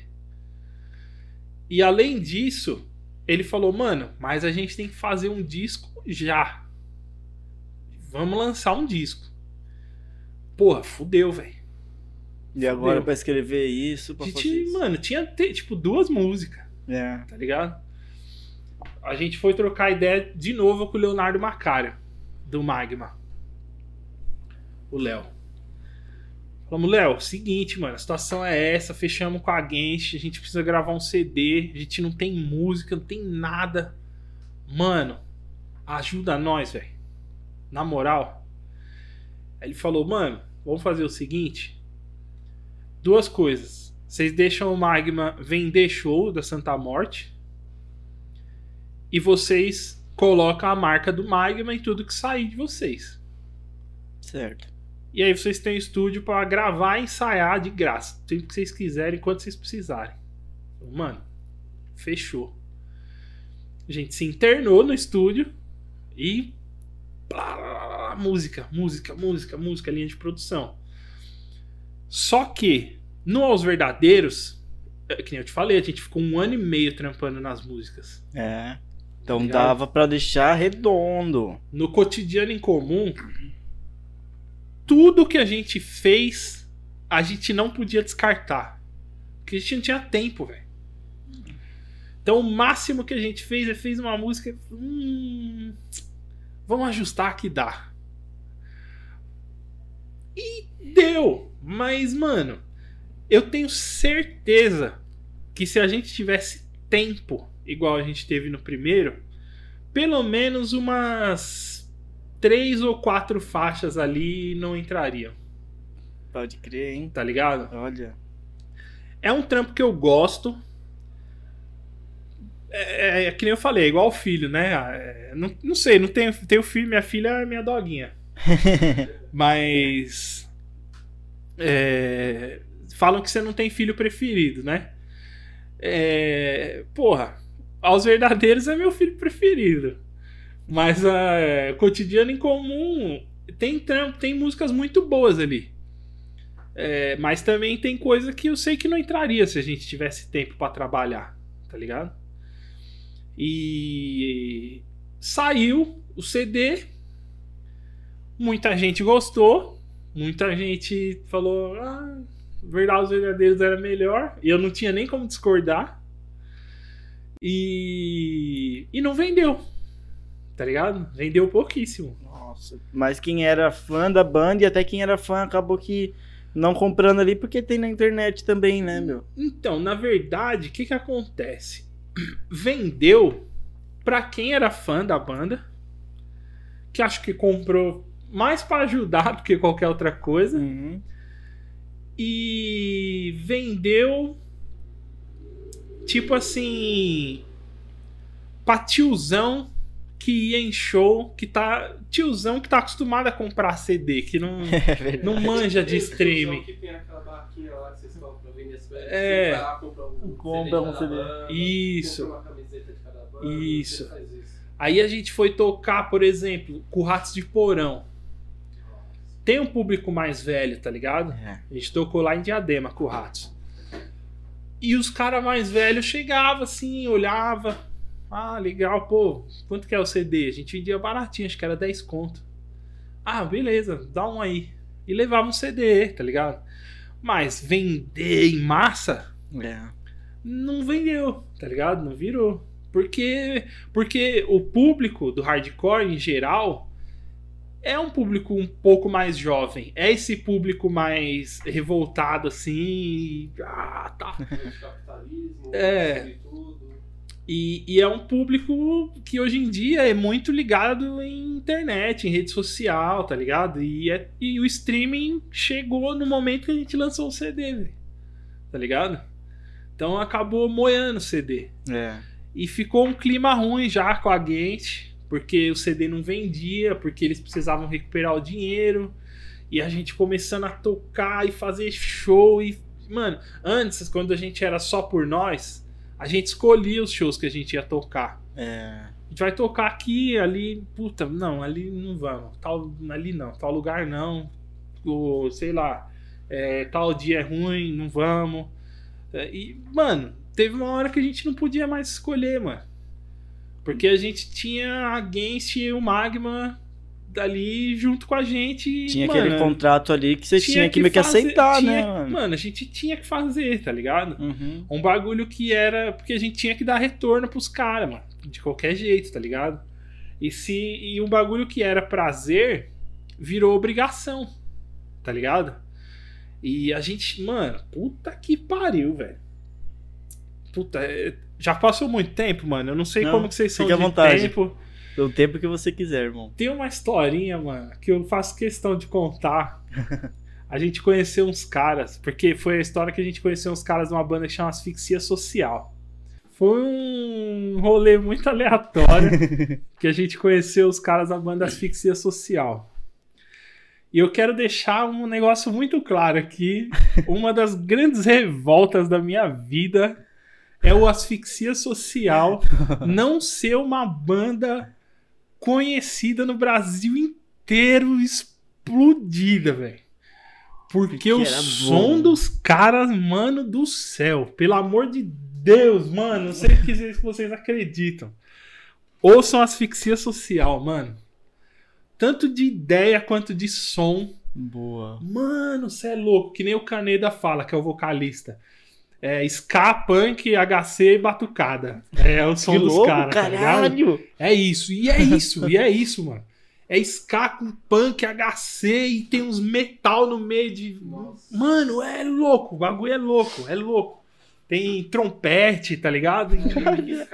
É, não, mas é, é- Tem o trompete do ska, só que tem uma pegada pesada assim. Mano, é sensacional. A junção que eles fizeram. É. Eles fizeram um casamento ali que eu nunca vi, mano. Acho que o mais perto que você vai ouvir disso aí é tipo um Goldfinger, tá ligado? Mas, na moral mesmo, se, se colocasse, se eu não conhecesse Goldfinger e colocasse Goldfinger e asfixia social na minha frente e falar o que, que você prefere, eu prefiro asfixia social, tá ligado? É foda, é foda. E esse dia nós conhecemos cara. Hum. Chamaram a gente pra tocar em Mairiporã. Um cara quis fazer um evento que ele queria fazer um Woodstock. Ele pegou uma chácara, montou umas aparelhagens lá, montou o palco e tudo e lançou o evento. Só que tinha uma banda emo, uma banda que tocava um bagulho lá. Era um rock, tipo um rock capital inicial, assim, sei lá, tá ligado? Um rock. Rock de barzinho, tá ligado? Tinha uma asfixia social, tinha nós, do Santa Morte, e tinha uma banda de death, death black. Caralho, como assim? É, É, eu acho que a ideia do cara. alternativo A mesmo. ideia do cara acho que foi essa, só que a gente sabe que não funciona, tá ligado? Funciona. Só que eu falei, vai saber como é a cena lá em Mariporã, né? Não sei como é. Então, vamos lá ver. essa banda de metal, mano, eu até peço perdão, não lembro o nome dessa banda, mas é uma banda famosa, grande. Tanto que eles saíram de lá e foram direto pro aeroporto pra ir pra Venezuela tocar, tá ligado? Caralho, que Era uma, louco. é uma banda grande, eles existem até hoje, só que eu esqueci o nome agora, mano. É, enfim. Ele, fa- ele explicou mais ou menos pra gente como chegava. É, na banda, só eu tinha carro. Eu falei, mano, não vai caber todo mundo dentro do carro. Então vamos de busão. Vamos pegar um busão e vamos, e foda-se. E dá pra levar as coisas de boa? É, a gente falou, mano, ia, ia uns amigos, ia as minas dos caras, todo mundo ajudava, tá ligado? Vamos, fomos de busão. Foda-se. Mano, nós descemos num ponto, no meio do nada. É Nossa. meio porão, os lugares que você para, é, tipo, você vê só mato, só mato. Mano, lá é Não assim. tem som no celular. Não, não tem. lugar. Sem sinal. Nossa. A gente parou num ponto de ônibus no meio do nada, literalmente. Falando pro cara, mano, onde nós estamos? Falei, ah, Mariporã aqui e tal. Falei, mas. Tipo, era um ponto assim? final de ônibus. Mato, mato, mato, mato. estrada de terra, estrada de terra. Nossa, truta. Tá bom. A gente quer chegar em tal lugar. Pra onde que é? Ah, vai pra lá. Tá. Começamos a andar. Mano, a gente pisava no barro. Entrava até a metade da canela assim, no barro, Sério? velho. Caralho, mano. Mano, teve uma hora que eu achei. Teve uma hora, te juro, eu falei, mano, a gente vai ficar aqui até amanhecer, porque a gente não vai conseguir andar mais, vai ter que esperar alguém passar pra resgatar a gente, tá ligado? E foi quase isso que aconteceu, velho. Caralho. Só que quem passou pra resgatar a gente? O asfixia social. Eles estavam indo de carro, mano. Olha. E o carro deles atolado. Nossa. Aí nós fomos lá sem Mano. saber que eles eram asfixia social. A gente chegou lá, viu o carro deles atolado e fomos ajudar. Pá, pô, desatolamos, pô, valeu, pá. Aí os caras viram que nós tava com os instrumentos e falou, mano, vocês estão indo onde? Estão os instrumentos aí? Ah, tamo indo tocar no evento ali e tal. Vocês estão indo lá? Mano, a gente vai tocar, a gente é asfixia social e tal. Mano, a gente nunca tinha ouvido falar dos caras. Aham. E só pelo flyer do, do, do show, a gente não conhecia eles ainda.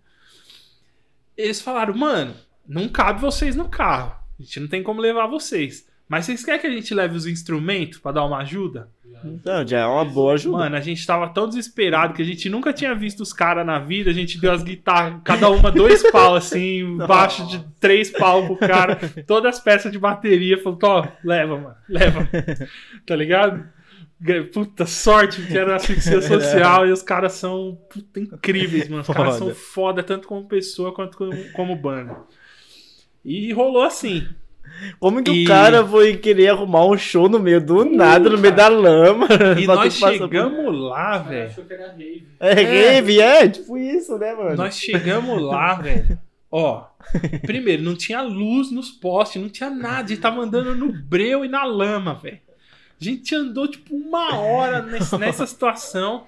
Chegamos lá, tinha o produtor, o cara do bar, as bandas e dois Rottweiler desse tamanho, assim, ó, solto no meio da galera. tá E o público, cadê o público? Não tinha público.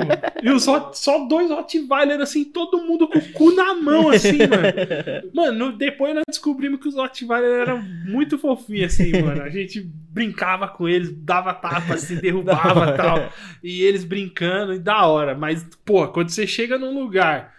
Nós chegando assim, já veio correndo dois Rottweiler e ficou assim, olhando nós. Falando, mano, e agora? Dá nem pra correr, velho. Porque temos até a canela de lama. Nós vamos morrer aqui mastigado por dois Rottweiler, tá ligado? Foi essa a fita, mano. Falou, vamos morrer, velho. Vamos morrer. Aí até que os caras da asfixia social apareceram assim, ô, ô, tchau, e nós, ô, é ali, vamos. Aí chegamos lá, conhecemos os caras e tal. E, puta, mas não teve ninguém. O show foi uma bosta, tá ligado? Vocês tocaram só pra vocês. Só pras outras bandas. Umas bandas tocaram pras outras, tá ligado? Não tinha ninguém. Não tinha um pagante, velho. Um, tá ligado? Também que que ia pra lá, mano. Então, não, a, a ideia do cara foi boa, mas eu acho que ele colocar. Não, primeiro, num, num bagulho que é no meio do mato pra todos os lados, e uma banda de cada estilo, mano. Eu imagino a banda emo tocando pra vocês, tá ligado? Não, mas assim, nessa época, a gente já tinha uma cabeça muito mais aberta, tá Pode crer. É, Eu, porra, eu já confe... eu confesso, eu já fiz uma cagada em cima do palco. O baixista, mano, o Rodrigues, ele queria me matar, velho. Que qual foi? E eu, e eu dou toda a razão pra ele. Porque a gente foi tocar em São Bernardo. Não lembro se era Santo André ou São Bernardo. E no mesmo dia ia ter show do NX0. Ah. Eu em cima do palco, mano, com o microfone na mão, no calor do Foi momento, assim, falei, mano, parabéns pra todo mundo que colou aqui, não foi ver aquela bosta daquele NX0 lá, tá ligado? E puta, mas mano, eu, eu ainda tinha uma cabeça de headbanger, tá ligado? Eu fui mudando isso com o tempo, mano. E o, a cena me ensinou muito, o hardcore me ensinou muito. Mas eu tinha essa cabeça ainda. Mano, você é louco, o Rodrigues olhou pra mim assim na hora. Eu senti o olho dele queimando minha cabeça, assim, ó, tá ligado? Quando nós descemos do palco, ele me deu um creu, mano. E na época eu falei, ah, vai se fuder essa bosta aí mesmo desse NX0. Mas, porra, hoje eu vejo que ele tava certo, tá É. ligado? Puta, que merda, né? O mano? evento, caralho. É, e normal. Porra, se o cara gosta, vai, mano. Já era, tá ligado? E que que. Mano, não tenho nada contra os caras, mano. Puta, só que. Cabeça de headbanger, mano. É foda. Demorou pra eu me livrar dessa porra. Aí. Aí aconteceu isso. A gente começou a, a tocar em. ter que tocar em todos os lugares. Então, ao mesmo tempo que a gente fez show muito bom, a gente também fez uns shows desse aí, tá ligado? Uns show bosta. Agora, uma das coisas que, mano, marcou demais pra mim foi quando a gente foi tocar em Uberaba, em Minas Gerais. Sim. Que era numa praça, abertão, fria assim. Um moleque, mano, que devia ter uns 15, 16 anos que organizou a porra toda, mano Caralho, que com a foda. prefeitura e conseguiu uns bagulho lá e conseguiu palco, conseguiu aparelhagem. Mano, um moleque, velho. Um moleque. Nem maior. Sozinho, velho.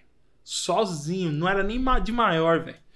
Articulou lá e, e quando, mano, quando a gente viu um moleque de 16 anos chegando em nós, falando assim, ô, queria chamar vocês pra tocar aqui em Uberaba no evento e tal. Você não dá Falei, muita mano. fé, né? Falei, ó, beleza, mas é o seguinte, mano, deposita pelo menos o transporte antecipado, velho. Uhum. paga o transporte antecipado. Falou, não, beleza, tal. Depositou. Fomos nós e o DPR. Uhum. E o DPR é gigante, né, mano? Gigante. Né? E a gente, puta, tinha muita amizade com os caras do DPR. Ah, até hoje. né? Eu não tenho nada contra nenhum dos caras do DPR.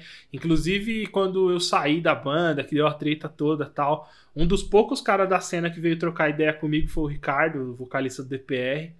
E, mano, máximo respeito. O DPR acabou também, né?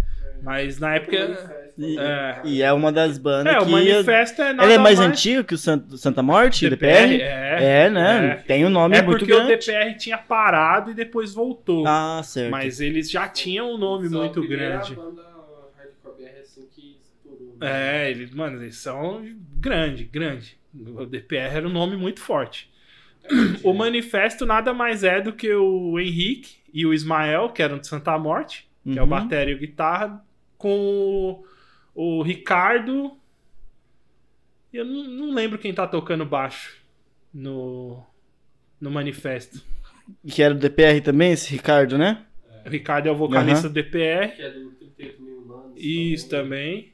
E aí, eu não lembro quem tá no baixo agora. Não lembro. Mas basicamente, em- bom, enfim, isso é mais pra frente. Vamos, vamos na ordem cronológica. Aí a gente foi tocar em Uberaba com esse moleque organizando, tinha tudo pra dar errado. Foi um puta show. Tem no YouTube, inclusive, esse Ah, show inteiro. Boa, cadê Santa logo? Morte, Santa Morte em Uberaba tem lá. Foi Vamos um ver. puta show foda. E, mano, nesse dia, nesse dia foi, foi embaçado, velho. Porque veio um moleque trocar ideia comigo, pe- pedir pra tirar uma foto comigo, chorando. E quando ele desbloqueou o celular dele, assim, ó, a, a foto do- da tela do celular dele era uma foto minha, mano. Cantando assim, tá ligado? Caralho, irmão. Mano, eu, enga- eu, eu tava. Eu tava Imagina. eu embarguei a voz assim, mano. Moleque, mano, posso tirar uma foto com você? Mano, e o moleque chorando assim, mano. Mano, quase chorei junto com ele. Falei, pode, pode, mano. Eu tirei rapidinho assim, porque se eu não saísse de perto dele, eu ia chorar, velho. Falei, pode, mano. Tirou a foto e tal. Falei, mano, que, que porra que tá acontecendo, velho? Que, Que incrível, isso, irmão. Tipo, eu nunca imaginei um bagulho desse, tá Aham. ligado? Eu nunca imaginei um bagulho desse. e acontecia umas coisas assim. Então, é... é que nem eu falei, ao mesmo tempo que trouxe muita coisa boa pra gente, trouxe muita coisa ruim também, Uhum. tá ligado? É, nada é perfeito, né? É, então, puta, isso foi me desgastando na banda, né? É... Pra ser sincero, acho que. Mano, banda é igual relacionamento, é igual namoro, tá ligado? É. Como eu posso explicar? tem namoro que dá muito certo e a pessoa casa e fica a vida inteira junto, e tem namoro que simplesmente chega uma hora e fala: Puta, não aguento mais olhar pra sua cara, tá ligado? E a gente tava chegando num ponto mais ou menos assim, mano. Tava tendo muita discussão por coisa besta, tá ligado? Uhum. E, e a gente tendo que render pra alguém, tipo, Magma e tal. E, mano, E acaba que sendo mais forte do que um relacionamento, né? Porque um relacionamento são duas pessoas, uma banda são cinco pessoas. sim. E o que eu falei da questão de você fazer por prazer ou fazer por, por obrigação, É. né? Então, mudou muito o ambiente na banda. Aí o que rolou? O estopim, né? A gota d'água. A gente já tava nesse momento ruim. Na cena em si, como um todo, já tava rolando muito, muito muita segregação de ah, a gente tem uma banda Vegan Strayed, vamos fazer um evento e vamos chamar pra tocar só banda Vegan Strayed. Ah, a gente tem uma banda de hardcore New York pesado. Vamos só banda hardcore New York pesado. Começou a fazer A as gente tem panelas banda ali, né? melódica, só banda melódica. Puta, isso foi uma bosta, mano. Foi uma bosta, tá ligado? Porque, pô, nós já tocamos com banda Vegan Strayed e os guitarristas da minha banda bebia e fumava maconha mais que caralho, tá ligado? e tocamos com banda Strayed. E foda-se. Você troca uma ideia, são pessoas Mano, normais com pessoas normais cada um ali, com a que sua cada um com a sua ideologia. não faz uma coisa que você faz, você não. Exato. Isso mesmo. Já, já tocamos. com- Mano, já tocamos em igreja. Já tocamos com banda cristã. Tá ligado? Tocamos. Já tocamos com banda melódica. Mano, tocamos com Bullet Bane em Guarulhos e foi um dos melhores shows da minha vida, velho. Caralho. Tocamos com o Dead Fish. Mano, eu falei, caralho, quando a gente der a primeira nota, os caras vão virar de costas e, e vão fazer outra coisa. Ninguém vai ouvir a gente, o público do Dead Fish. Não, Dead Fish e Strike, no mesmo dia. Porra. E nós. É. Público melódico. É.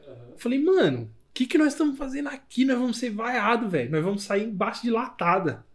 Quando nós começamos a tocar, foi muito foda, mano. A galera, caralho, agitando pra porra, assim. Claramente a maioria ali não conhecia as músicas, não tava cantando as letras. Mas tava mas agitando. tava agitando, curtindo, prestando atenção e tal. Porque querendo ou não, quando o hardcore, eles não, tipo, não tem essa tanta segregação assim. Não vão, tinha. É. Eles vão, quer assistir tudo, Isso. o máximo o rolê. Exato. Não tinha. É. Mas chegou um ponto que começou a ter. E aí pulverizou o público. Tá ligado? Por quê? O público, mano, você se identifica com uma banda que fala as coisas que, que próximas ao seu pensamento. Você se identifica. Então, o cara que gostava de um som mais melódico ia ter um show só de banda melódica, o cara ia. É. Só que o cara que gosta da banda pesada, ou o cara que, que é vegan, stray edge, e gosta de outro tipo de som, um HC mais Califórnia, não ia. Então dividiu o público. Tava dividindo cada vez mais. Os shows estavam ficando cada vez mais vazios pra todo mundo. Ser um negócio mais de união assim. É, tá ligado? E, e, mano, e tinha outras bandas que estavam fazendo um movimento contrário. Deixa eu aqui, dá licença. Que se você pegar, por exemplo, é, Project 46, John Wayne, Pray for Mercy, bandas grandes de metal, Sim. mais voltada pro metalzão. Os caras fizeram um movimento contrário. Em vez de segregar e separar as bandas, mano, eles começaram a unir, juntar várias bandas assim, mais ou menos. Eu lembro todo final de semana. Próximo. Tinha, tipo, um, show- um, um, um final de semana era no inferno, outro no alto. Isso. Era a mesma banda. E Project 46, John Wayne, ele chamava tipo a última teoria quando isso. vinham.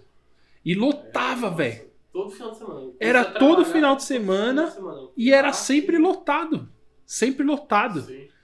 Enquanto os shows de. Isso porque eram os caras do metal, mais os caras do metal. Os shows de hardcore foram pulverizando, mano. Porque começou a ficar muito dividido. Eu colava no show de vocês, tinha vocês, Bullet Band, tinha umas bandas diferenciadas, tipo, era legal ver Sim, todo mundo junto. Vários estilos e Aí todo mundo ter- colava junto. Aí começou a ter só um estilo assim, eu via só valor daquele estilo É. assim. Não... Exatamente. Ficou. Não ia muito o público, muito. E- e- não, no começo, mano, era, pô, todos os shows lotados, velho.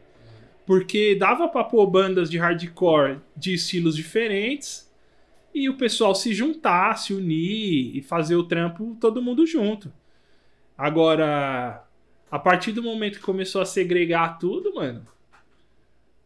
A partir do momento que começou a dividir muito, colocar muito ah, você toca esse tipo de som, vai pra lá, você toca esse tipo de som, vai pra cá, você era tudo hardcore. Só que cada um com uma ideia diferente ou uma sonoridade um pouco diferente, mas começou a segregar tudo. E aí, qual que foi a merda? A gota d'água. É... Pra mim, por que que eu saí da Santa Morte? Pra quem... ah, quem conhece a banda, quem tá assistindo porque conhece a banda, conhece a história, mas pra quem não, não sabe exatamente o que aconteceu.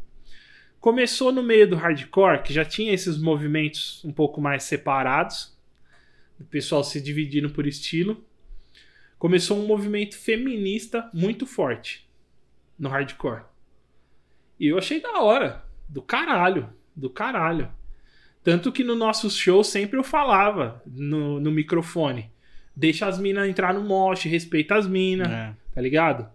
E todo mundo igual, irmão. Todo mundo tá ali pra, pra se divertir, pra esfriar a cabeça, pra extravasar, pra curtir um som. Então respeita as minas. As minas também quer entrar, quer fazer um moche, quer dar porrada. Eu sempre falava, em todos os shows, tá ligado? Só que começou a aparecer extremismo, mano. Tá ligado? É, Teve um post de uma mina que inclusive era fã da Santa Morte. Eu, ela já tinha vindo conversar comigo em show. O namorado dela já tinha vindo pedir pra tirar foto comigo e tudo. Eles tinham camiseta da Santa Morte, os dois. Uma mina fez um post é, usando uma camiseta assim: Homens mortos não estupram. E na legenda ela colocou assim: Morte aos homens. Sim. Mano, uns bagulho assim, tipo. Ô, você sabia que você vive em sociedade, tá ligado? Tipo, mano, tudo bem, feminismo é importante pra caralho. O feminismo transformou a nossa so- sociedade de uma forma muito positiva e vai continuar transformando. Só que extremismo, irmão, não dá certo, velho. A história mostrou pra gente que todo extremismo é burro e tá fadado ao fracasso, velho. Extremismo fracassa. Tá ligado? E começou a virar um negócio pejorativo. Porque as minas postavam os bagulho extremista, assim, feminismo extremo, tipo morte aos homens, Caramba. uns bagulho desse. E, mano. Ah, eu confesso, eu, eu fiquei puto, velho. Eu já tava puto. Com a separa... todo esse separatismo do hardcore. E aí, mano. Eu sempre fui um cara de falar tudo que eu penso, do jeito que eu penso. Eu compartilhei um meme lá de um cara com uma cara assim, nervoso, escrito assim: quando você é homem e está mais de três minutos sem estuprar alguém. Caralho, Tá ligado? que pesado. Eu sei que foi pesado. Eu sei que foi pesado. Mas você me pergunta, você postaria de novo? Postaria. Postaria. Porque, pra mim, mano, isso aí era uma alopração com o extremismo, tá ligado? Tá. É uma alopração. Não é que você é contra, mas você meio que tava tirando uma onda com aquela situação ali. Eu sou contra o extremismo, mano. Certo. Todo extremismo. Uhum, Eu não sou contra o feminismo. Muito pelo contrário. certo, Eu sou contra o extremismo, não importa de onde vem. Tá certo. ligado? Eu fui extremista.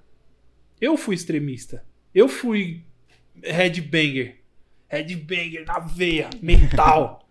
e eu me arrependo pra caralho de ter zoado os emo, de ter Uhum. cortado franja, jogado tênis no, no, no, no fio, tá ligado? Eu me arrependo das merdas que eu falei, das merdas que eu falei no palco de outras bandas, de banda emo, Aham. tá ligado? Me arrependo. Porque era, era extremismo puro e hoje em dia eu tenho essa consciência que, mano, as pessoas, as pessoas têm que ser tratadas como indivíduos, não como grupos, Sim, com certeza. tá ligado?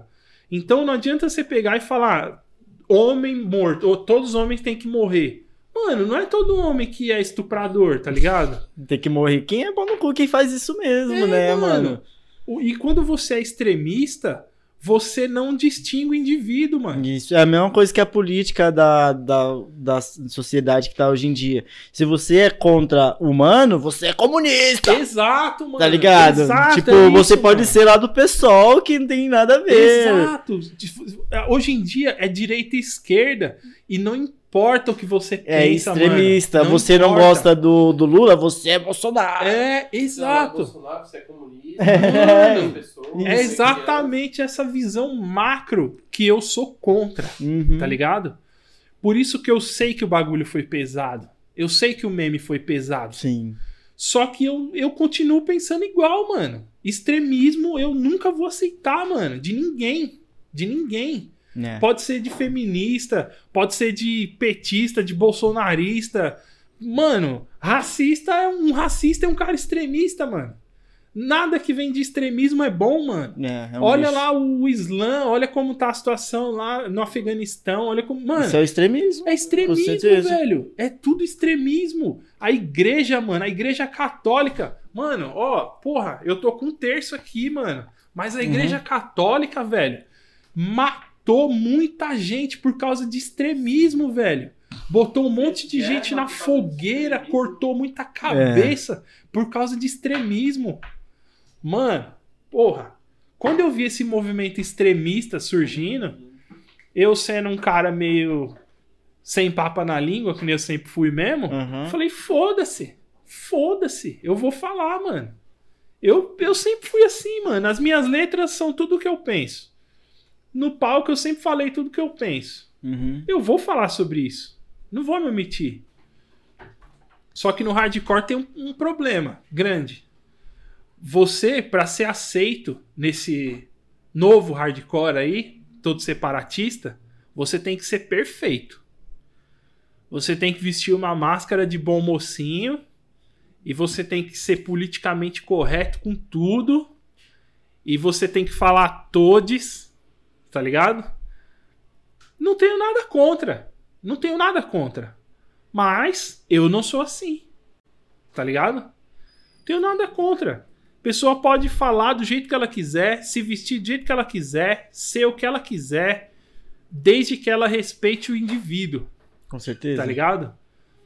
Então, as minas que são, que é- são é, feministas extremistas, mano, elas têm todo o direito de fazer manifestação, de, de, de conversar, de falar entre elas o que elas quiserem. Meu, vai nessa. Só que respeite o indivíduo. Uhum. E eu. Que da mesma forma que estão pedindo respeito, tem que respeitar ali também. claro, É a, é a mesma questão também da, da igreja, né? Que eles falam tanto de pregar paz, de Jesus é amor, amor ao próximo, mas tá lá apontando Mas pro outro. Você viu o vizinho lá, o que ele fez? Você viu o vizinho que Exatamente, chegou 4 horas da manhã? Exatamente. Você viu lá a vizinha que traiu o marido dela? Exatamente. Tipo, caramba, co- como assim? Tipo, É você fala uma coisa, mas também... pregar uma coisa. Isso são os extremistas, porque Sim. quem é um evangélico ali reservado, ele vai cuidar da vida dele, Claro. vai viver E melhor se ele, ainda. E se ele tá preocupado com o cara, ele não vai ficar falando do cara. Ele vai chegar no cara e falar: Ô irmão, você tá bem? tá Isso acontecendo mesmo. alguma coisa? Você tá ligado? Uhum. É, um exemplo, Mano. quando eu morei lá na cidade de Tiradentes, eu tava meio mal assim, usando muita droga. Aí chegou um cara evangélico, virou pra mim, não, tô vendo que tá acontecendo isso e isso com você, você quer uma ajuda? Quer ir pra igreja comigo, eu te levo, a gente te ajuda, não sei o quê, em vez de tipo, pegar e sair falando pra todo mundo. Não, Então, em mim, é uma, foi uma É. atitude da hora, tá ligado? Uma atitude maravilhosa, em vez de Sim. sa- sair falando pra todo mundo, ó, tá vendo que ele faz isso, faz aquilo e tal? Então, e, e, e, o, e o meu. Mano, a, a minha bronca maior com tudo desse meio do hardcore, porque a, a- a- esse negócio das feministas foi só a gota d'água. Eu já tretava com os caras que era vegan, estreed. Eu já tretava com os caras que era mais hardcore Califórnia, pelo mesmo motivo. Uhum. Porque os caras eram separatistas, extremistas e queriam, tipo, cada um na sua panelinha. E eu falando, porra, mano, vocês querem um monte de panelinha com dois feijão cada uma ou você quer uma panela de pressão gigante? Explodindo ali, tá ligado? Não sei o quê. É, não, não, tipo. É, pela ideia e pela sonoridade começou a ter a separação. E aí chegou mais uma, mano, separação, que era essa das minas e fazendo esse bagulho. Eu falei, mano. Ah, não, mano. Eu- aí eu falei, eu mandei o meme. Eu sei que foi pesado, mas se, eu, se fosse pra postar de novo, eu postava de novo. Foda-se. Porque eu acredito no indivíduo, mano. Tá ligado? Ô, mano, eu andei a minha vida inteira. Ó, eu nunca usei droga. Nunca usei. Nem maconha, mano. Nunca usei nenhum tipo de droga. Que demais. Parei de beber cedo. Então hoje em dia não ponho uma gota de álcool na boca. Tá ligado? Nunca cometi nenhum crime. Apesar de ser de quebrada, de ser de favela. Cresci em favela. Mano, a maioria dos meus amigos de infância. Você vê que quando eu cito os meus amigos, eu falo dos meus amigos dos 14, 15 anos. Porque a maioria dos meus amigos de infância morreram, foram presos, tá ligado? Tão fudidos, tão na Cracolândia. Mano, só que aí você vai fazer o quê? Você vai falar, ah, o Fernando anda com aqueles caras. O Fernando é drogado, não vale nada, é bêbado, é bandido, é. Não, porra! Uhum. Eu quero ser o Fernando. Eu quero ser eu. E foda-se. Eu andei com bandido, com drogado, com a minha vida toda. E eu não sou isso. Tá ligado? Eu não quero que ninguém me joga dentro de uma embalagem, mano. E com um monte de outras pessoas É. tá ligado? E do mesmo jeito que eu não aceito que as pessoas façam isso com a- umas com as outras, tá ligado? E, lógico, cada um faz o que quiser, mas eu sou contra e eu tenho direito de ser contra, como indivíduo, tá ligado?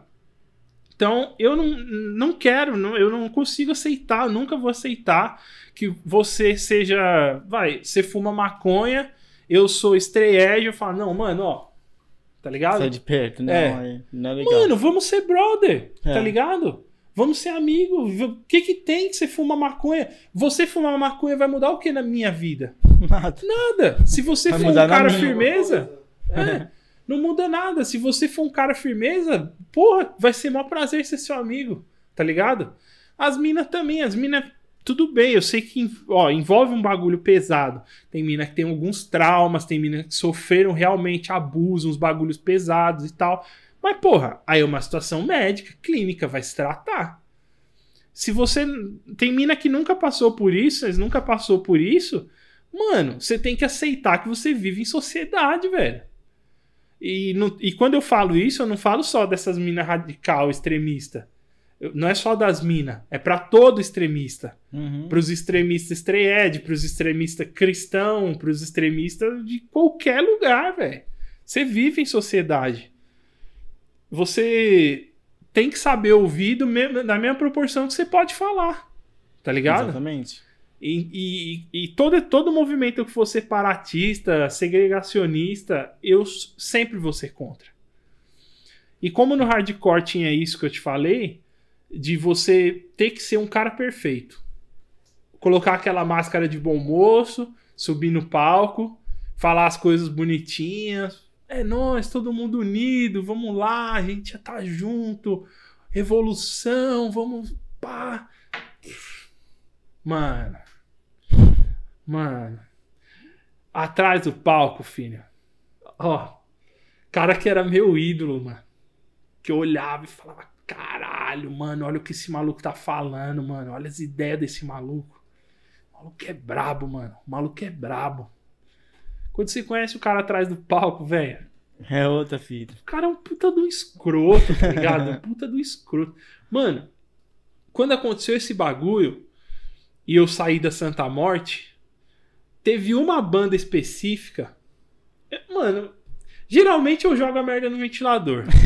Mas eu não vou falar o nome da banda porque eu gosto muito dos caras da banda, tirando o filho da puta do vocalista que fez isso, fez isso mas os outros caras eu tenho um carinho muito grande por eles, então eu não vou falar o nome da banda. Mas é o seguinte: aconteceu esse bagulho comigo.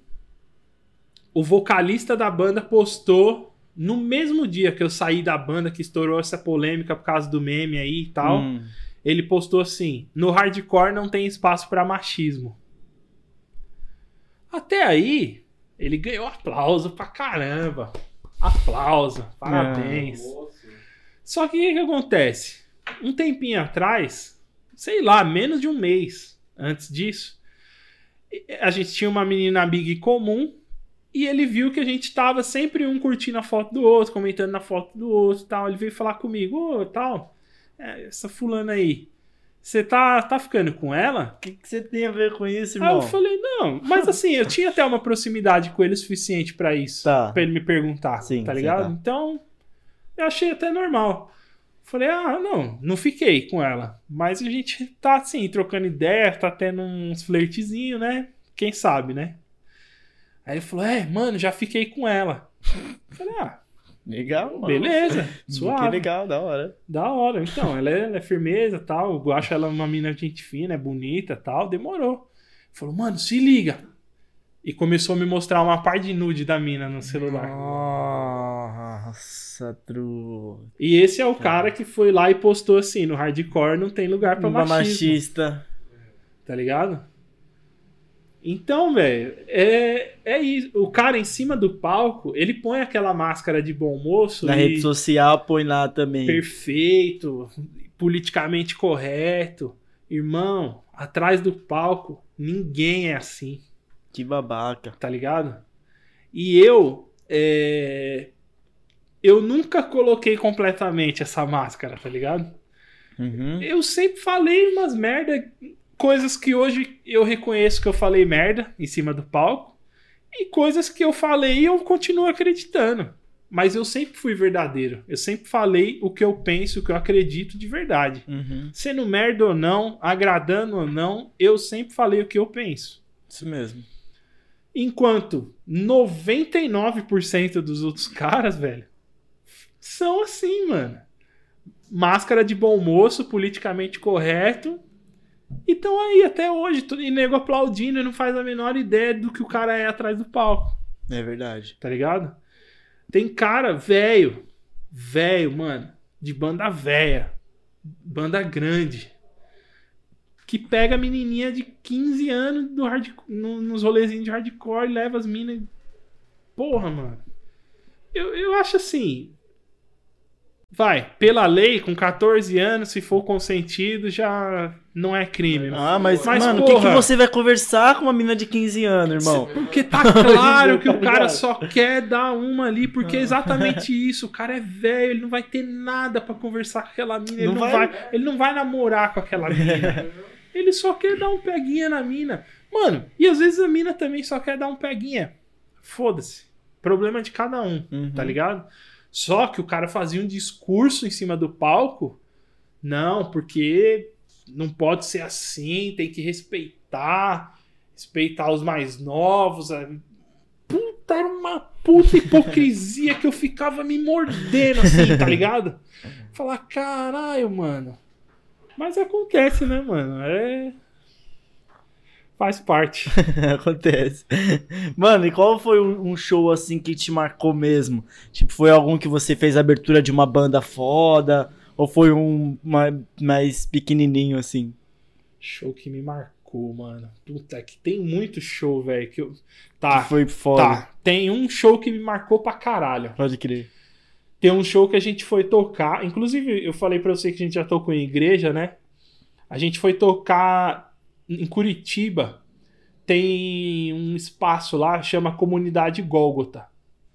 Pelo que eu entendi, eles são meio que um motoclube, Hum, só que eles são cristãos.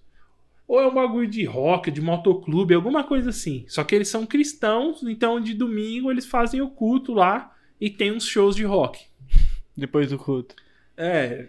Não, não. é, acho que o culto é mais. É, é à Sim, tarde sim. e à noite tem os shows, Sim, alguma coisa assim. Mas a gente foi, chamaram a gente pra tocar lá. A gente já ficou meio assim, porque é, era um bagulho religioso e a gente falava muito palavrão e tal. Beleza.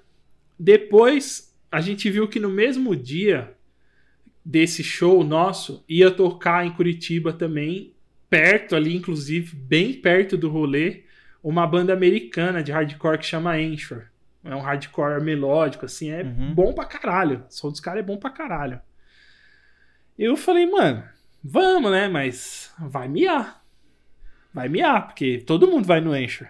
É. É uma banda americana, os caras dificilmente vai vir pra cá de novo, vai demorar muito, sei lá, tá ligado? Qualquer bagulho assim. Mano, você é louco, velho. É, Primeiro, foi um dos primeiros shows que a gente fez fora de São Paulo. A gente chegou lá, todo mundo conhecia a gente, mano. Caralho! Todo Mais mundo. vocês do que a outra banda. Mano, a gente andava no shopping. Porque a gente chegou cedo e foi almoçar no shopping. A gente andava no shopping, mano. Vinha gente falar com a gente. Pô, Santa Morte e tal. louco. Mano, eu vou colar lá aí, vou colar mais tarde no show e tal. Aí eu, caralho, mano. E uma galera vindo falar com a gente. Da hora. Foi a primeira vez na história da banda que a gente deu sold out de merch. Acabou. Vendemos tudo que a gente levou. Uou. Levamos camiseta, caneca, uma porrada de coisa. Vendemos tudo. Sold out, tá ligado? Então, marcou. E na hora do show, tava cheio, mano. Tinha gente pra porra. E aquela sensação que a gente conversou. Sim. De todo mundo cantando as músicas, Todas as pra músicas. caralho, e pá, os moleques gritando e se matando na porrada lá, e o puta, mano, que foda. Mano, eu sei que pode ser um pouquinho de. Eu posso estar sendo um pouquinho cuzão. Mas o que. A cereja do bolo da satisfação desse ter sido o melhor show da minha vida foi que quando a gente desceu do palco e saiu lá fora, o cara que tava produzindo o Anchor tava lá na porta, Caralho. tretando com o cara que produziu a gente, que, que contratou a gente, falando: Pô, vocês chamaram os caras no mesmo dia, tá vazio lá o bagulho, mano. Caralho. O Anchor não quer tocar. Mano, os caras foram no nosso show e o show do Anchor tava vazio, Não. tá ligado? Ô, mano, isso aí foi sensacional, velho. Os caras foram lá tretar por causa disso, tá ligado? Nossa, era palco diferente, velho. não, era, era, um, era um outro pico. Tipo, próximo, assim, tá ligado? Pode crer. Era outro pico, era outro rolê. Era nem o mesmo rolê, Não, não cara. era o mesmo rolê. Nossa. Aí o cara era outro, era outro show em outro lugar. Só que era próximo, porque ali é o centro de Curitiba, né? Tem aí os, os picos ali. Era outro pico. Aí o cara veio fa- tretando lá com o cara que contratou a gente, falando: Mano, os caras não querem subir no palco, não tem ninguém lá. Já acabou essa porra. E fala que põe os caras lá de graça e tal. Mano, ele queria levar público só pro Encher tocar, tá ligado? Porque. Os caras vieram lá dos Estados Unidos. E não tinha ninguém, tá ligado? Mano, Não. e aí, mano, mas não, isso, puta, é foda, é ruim pro cara também, eu reconheço. Mas o contexto todo foi foda.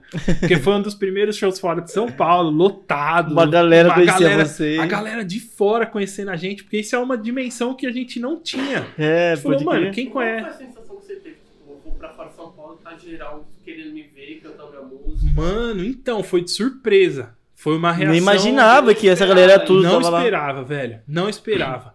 Porque a gen- o que a gente viu foi o seguinte. É, o, o cara que anunciou a gente lá, o produtor do evento, ele postou o flyer, Santa Morte, pá, primeira vez em Curitiba, tal. Pô, da hora. E é uma- foi uma outra banda daqui. Eu não lembro se foi o Marca de Honra ou se foi o Bayside Kings. Mas foi mais uma banda. Só que a gente tava como headline. Ele colocou, tipo, nossa foto grandona assim no, no, no, no cartaz lá. Ah, primeira vez em Santa Morte em Curitiba tal. Mano, deu uns mil e pouco likes lá. Mas eu falei, mano, não quer dizer nada. Não quer dizer que a pessoa que curte vai no show, tá ligado? Ela só, pô, legal. Mas não, mas foi gente pra caralho. E o fato da gente ir no shopping almoçar e o pessoal vir falar com a gente. Mano, eu tava assim, mano. Já em transe, né, cara? Não, Como assim? eu né? não tava acreditando, velho. Foi surreal, mano. Eu não tava. Pra mim, velho. Eu falei, mano, quem conhece a gente é o pessoal que cola no Luar, que é lá em Itaquera. A gente tocava sempre lá. Uhum. No Alts, na Alts, na- no Inferno, que era onde a gente tocava. E é isso, o pessoalzinho do ABC, que às vezes a gente ia no Lola. É, o pessoal da, da cena de São Paulo, do underground de São Paulo. Sempre a gente via comentários de outros estados, tá ligado? De outras pessoas, pô, quando vocês vêm pra cá, da hora o som de vocês e tal. Mas a gente não tinha dimensão de que a gente ia chegar lá e ia ter um show lotado e todo mundo conhecendo as músicas, cantando, comprando camiseta, porque na época, tipo, é, a gente não, não tinha nem como vender camiseta pela internet. Era um bagulho. A gente sempre foi muito cabação, mano, pra rede social, tá ligado? A gente nunca soube usar muito bem. Então a gente não vendia camiseta pela internet. Basicamente, você queria comprar uma camiseta, você tinha que ir no show. Então acho que os caras de Curitiba viram oportunidade. A gente chegou lá e deu sold out, mano. Vendemos tudo, vendemos todas as camisetas, mano. Inclusive, bandas que estiverem alguém de banda acompanhando, Rio de Janeiro também vende muito merch. Não sei É? por quê, mas a gente foi tocar no Rio também sold out de merch. Mas diferente de Curitiba, nem todo mundo conhecia a banda. Hum. Mas compraram tudo. Compraram todas as camisetas, CD, caneca, tudo que, Que a gente legal, levou, mano. tá Da ligado? hora. Da banda. Compraram.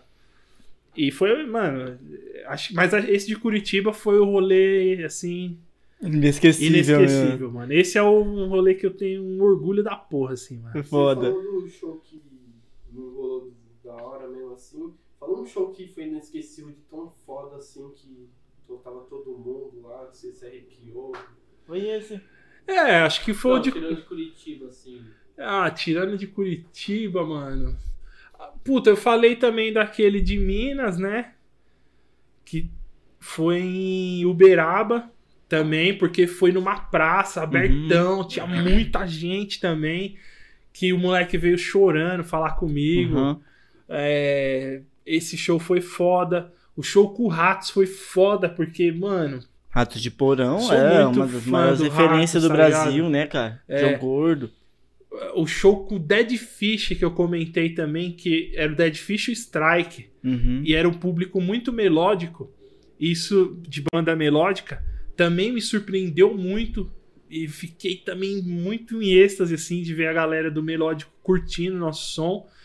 E um cara que todo mundo sempre me falou por trás dos bastidores, todo mundo sempre me falou que é um pau no cu, que é o Rodrigo, vocalista do Dead Fish. Ah, Mano, ele me tratou super bem, velho.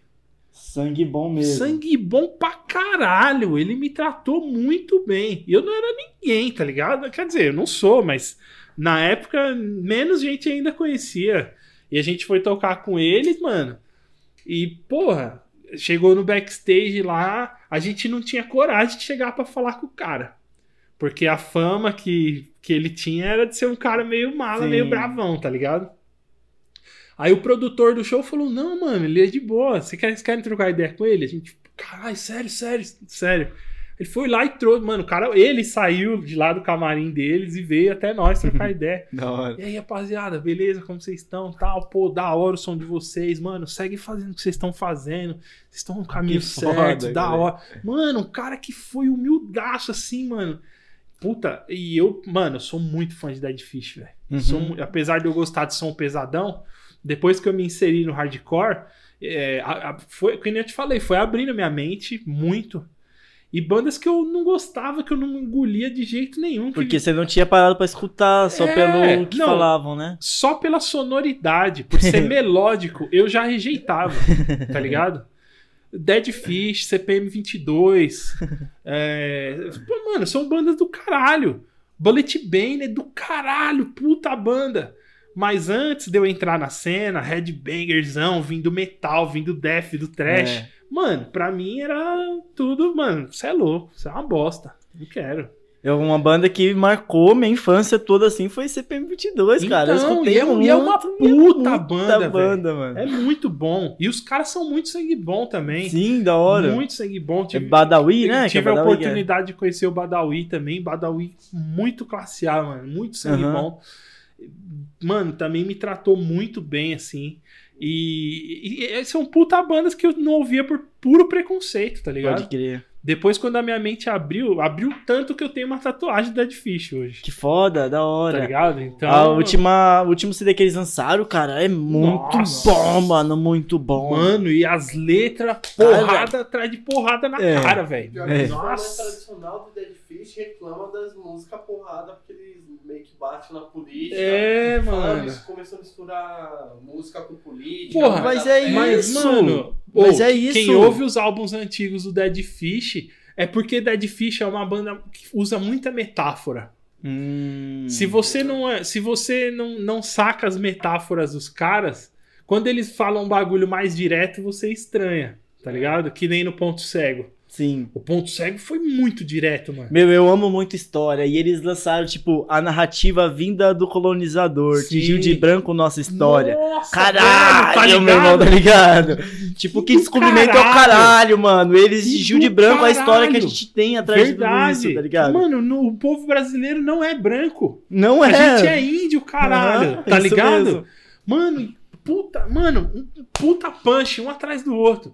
Só que você pega, tipo, acho, acho que o CD, sei lá, mano, qual que é o CD dos caras que mais é bombado. Eu, eu gosto de todos, pra mim é muito difícil, tá ligado? Uhum. Mas você pegar o, o, o 0 e 1, por exemplo, que é um clássico, assim, Dead Fish. Todo mundo acho que começa a ouvir Dead Fish meio que pelo 0 e 1. É, mano, é muita metáfora. Eles. Dificilmente eles falam um bagulho diretamente, assim, uma, É. uma mensagem muito Aí Eles direta. começaram a jogar na cara o. Estranhou. Estranhou. Eu achei do caralho.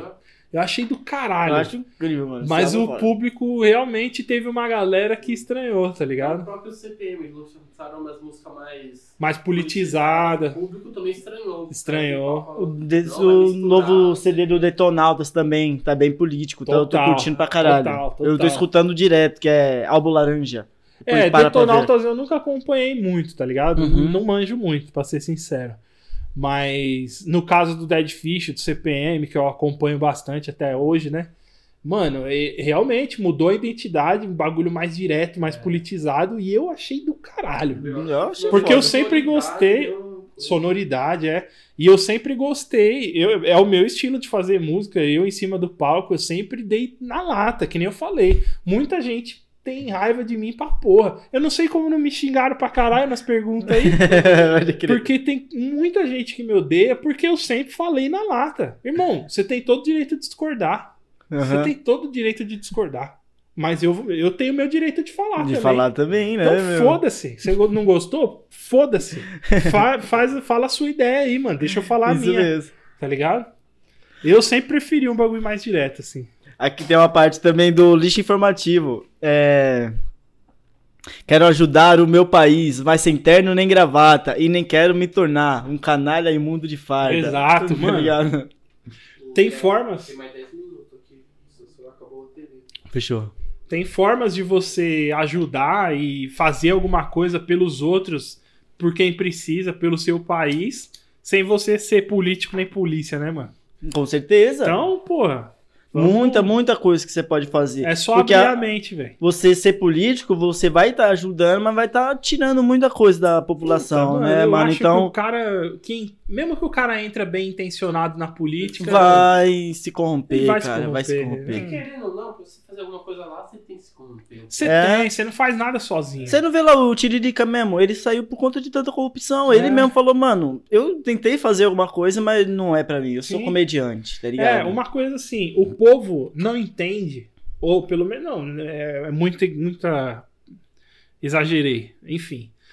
As pessoas, mui- grande parte das pessoas não Uhum. entende que você eleger um presidente quer dizer uma, uma- que você tá fazendo uma parte da política. Só que se Uhum. ele não tem o Congresso do lado dele, Não vai fazer nada. ele não consegue governar, velho. Isso mesmo. A Dilma caiu porque ela não tinha governabilidade. Que Ela foi um golpe. Podia colocar um golpe propostas, qualquer proposta. Se ela colocasse qualquer proposta que ela quisesse ali, não ia passar. É. Porque o Congresso não estava do lado dela. Então não basta você eleger o, pre- o, pre- o presidente. Você tem que eleger senadores, deputados. Você tem que eleger todo um sistema político. E o que, que a gente manda não é o executivo. É o executivo que mais manda lá. e É, não é a gente que mano, coloca esse lógico, pessoal lá dentro. Lógico, mano.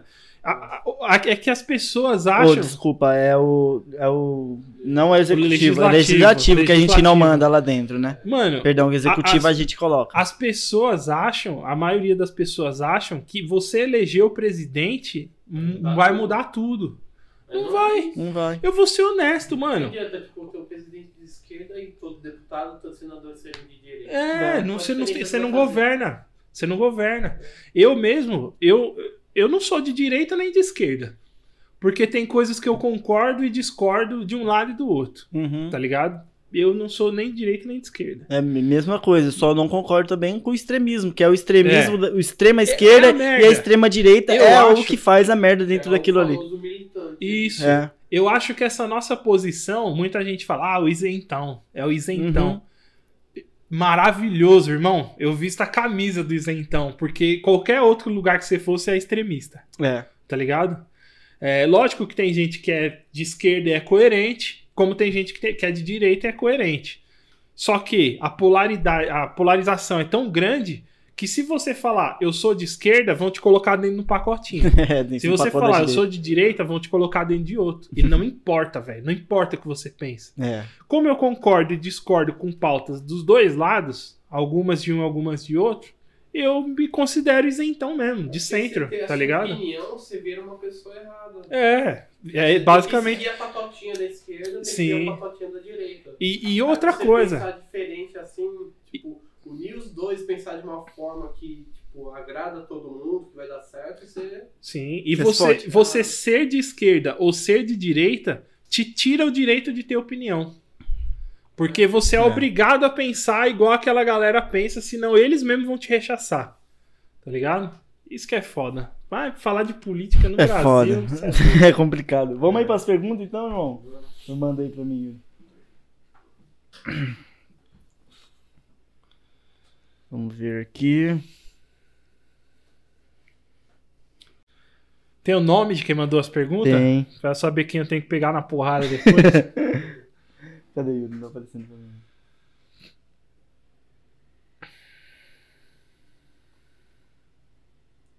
Pega no meu celular mesmo, pode ser.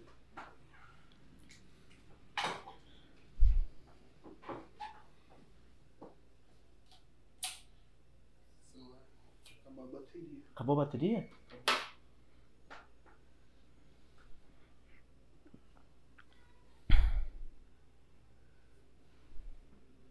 Não tá aparecendo aí pra você as perguntas, né? Aqui, ó. Apareceu? Vamos lá. ai, ai. O primeiro é o Júlio César. Ju, é, Ju DS1. Fala aí, irmão, beleza? É, pergunte ao vírus qual é a sensação de ter estimulado uma galera com o som dele.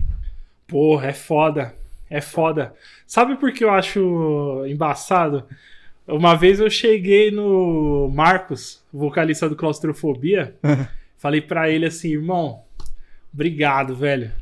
Você ajudou a formar o meu caráter, tá ligado? Pode crer. Pô, porque eu cresci ouvindo o cara e as coisas que ele falava e eu absorvi muito, muito do que ele falava, tá ligado?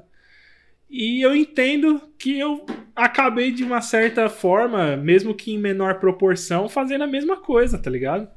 Influenciando ou incentivando uma molecada mais nova com as coisas que eu tava falando. Então é uma sensação muito foda, velho. É muito bom, é muito da hora. É, porque eu fui influenciado pelos meus ídolos na música. E eu sei que os moleques que acompanhavam a banda, assim, principalmente os mais novos, são mais influenciáveis e o que você tá falando ali é importante, tá ligado? Com certeza. Por isso que eu sempre fiz questão de ser eu mesmo, de colocar as minhas ideias pra, mano, se o moleque vai seguir alguma coisa, que seja o que eu acredito como verdade, tá ligado? Não vou iludir nem mentir pra ninguém. Mano, essa porra aqui é uma bosta mesmo. E vamos fazer alguma coisa para mudar, né? Chegou alguma banda assim que você viu e você percebeu, pô, esse pessoal se inspirou na minha banda?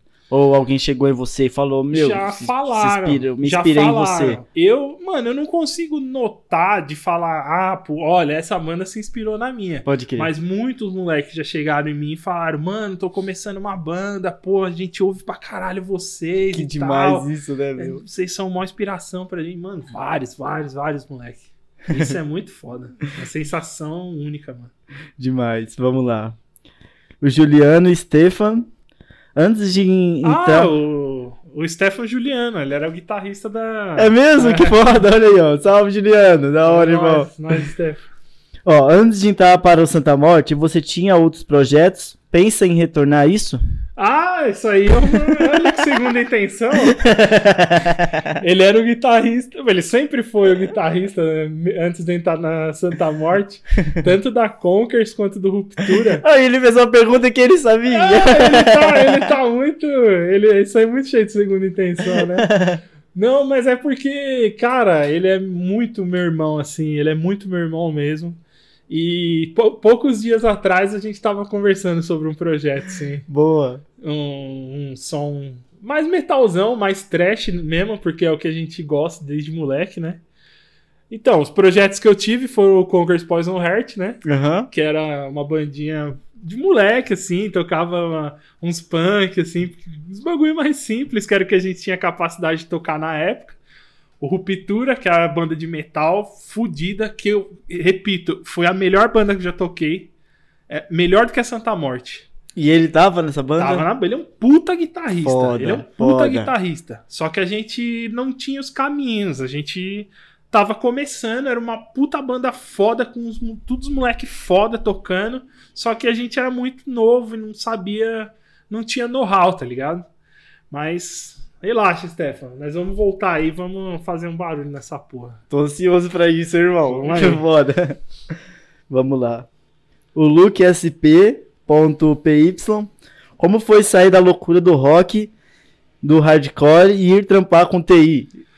É, mano. Na verdade. Olha, a gente não falou sobre isso, hein? É, não, nem, nem falamos, mas eu trabalho, trabalhei com TI a vida toda, mano. É, mesmo, cara? Eu nunca nunca consegui largar tudo e viver de música, tá ligado? Acho que eu não tenho um espírito tão aventureiro assim. Caramba, então de- como que era conseguir reconciliar isso desse trampo de TI e ter que fazer os shows? Então, eu dei muita sorte porque eu trabalhei muitos anos numa empresa durante praticamente todo o período da Santa Morte, uma empresa que chamava Titan, uma empresa que fabrica pneus industriais. E eu trabalhava no TI lá. E o meu chefe era um espanhol louco, pra porra, que era o Marcos Tarazona. Marcão, se você estiver assistindo aí, eu te amo, meu velho. O Marcão, velho, ele era o chefe. Eu conto, as pessoas não acreditam, mano. Tinha dia que eu falava, a gente tava lá trampando e tal. Eu falava, puta, essa semana tá foda, hein? Cansado, mano. Tá cansado? Tô. Mano, não vem amanhã não. Ô, Sério, Marcão? Sério. Valeu. Mano, ele era assim, velho. Ele era assim e eu não ia. E no outro dia, aí, Fernandão, descansou? Descansei, da hora e tal. Aí uma vez, caramba, mano, mó tempo que eu não vou pescar, hein, mano. Tem que levar meu voo, sempre levava meu voo pra pescar e tal. Eu amo pescar, né? Uhum. E levava sempre meu voo. Pô, mano, como você deixa seu voo sem pescar, velho? Vai amanhã pescar, mano. Caralho, Marcão, amanhã é quarta-feira, mano. Vai, porra! E eu ia, mano, tá ligado? Ele era assim. Que foda. E, e com a banda a mesma coisa. Eu falava, Marcão, mano, tem um show tal dia, mano, vai. Ele nem, nem questionava. Da hora, então meu. foi fácil. Você arrumou o cara Foi certo fácil pra trabalhar, O né? melhor chefe que você já É. poder ter na vida. É, ele era foda. O Marcão, cê é louco. Ele era muito humano, velho. Era humano em primeiro lugar sempre. Dois minutos. Mas daqui tá rolando. Aí acabou a memória. Acabou a memória? Vamos ruxar aí. Vamos lá. É, o Tatu Ed Face Crew, que é um parceiro nosso que deu uma parceria, que é o Black Sheep. Boa. Ó, como ele espera que seja a retomada da cena após a pandemia? Ah, mano. Eu tô desiludido total com a cena do É, hardcore, velho. Por causa de tudo que eu te falei. Uhum. O período pré-pandemia rolou todo esse separatismo aí. E os shows já estavam tudo meio miado. Eu acho que vai voltar fraco. Eu acho que vai demorar alguns anos ainda até o pessoal entender que se separar é ruim pra cena, tá Não ligado? resolve nada, né? Ó, o TJ Casimiro, que é o brother lá de Fortaleza, que tem a banda Inifúria. Depois Boa. eu vou mostrar pra você Da que hora, puta, som ouvir. do caralho. Quero ouvir. Qual é o motivo da saída da banda e tem projetos ainda? É, o motivo da saída eu falei, né? Foi a treta lá que deu, Da rede social, da tudo rede isso. social e eu já tava de saco cheio, já pedi pra sair. E projeto tem um bem embrionário ainda, com o Stefan, Uhum. meu irmão aí, é, tá por vir aí. Já temos um nome, será Decantation, uma banda Oh, de hora. trashão, def, sei lá, vai, vai ser pesado, tem. Aí, TJ, fica esperando, hein, irmão, que vai ser bem louco. e a, a última agora, que é do Bart Dead, que é outro parceiro lá de Fortaleza. Qual é as principais inspirações da tua vida com música? Ah, isso é, são coisas que eu falei também, brujeria, é o primeiro lugar, Brujeria. né? Ah, e depois as bandas nacionais, mano. Sepultura, Claustrofobia, Crisium. É tudo banda de metal, né? Não falei nada de hardcore. Mas hoje em dia o Dead Fish, muito, CPM 22, Pode muito. crer. Mas como eu comecei no metal, mano, é isso aí. São as minhas maiores inspirações na música. Defão, Def Trash. Pode crer. Da hora, é isso aí, irmão. Caramba, Obrigado, agradeço mano. demais pela Valeu, é troca de nóis. ideia. Eu que muito agradeço, foda. foi muito bom relembrar várias coisas. Da hora, da hora Demais. Tamo junto, irmão. Valeu, é E é nóis. isso aí, galera. Acompanhe aí os outros, os outros episódios. Compartilha com todo mundo. E espero ser até a próxima aí. É nóis. Pay. Check the mic and make sure it sound right, boys.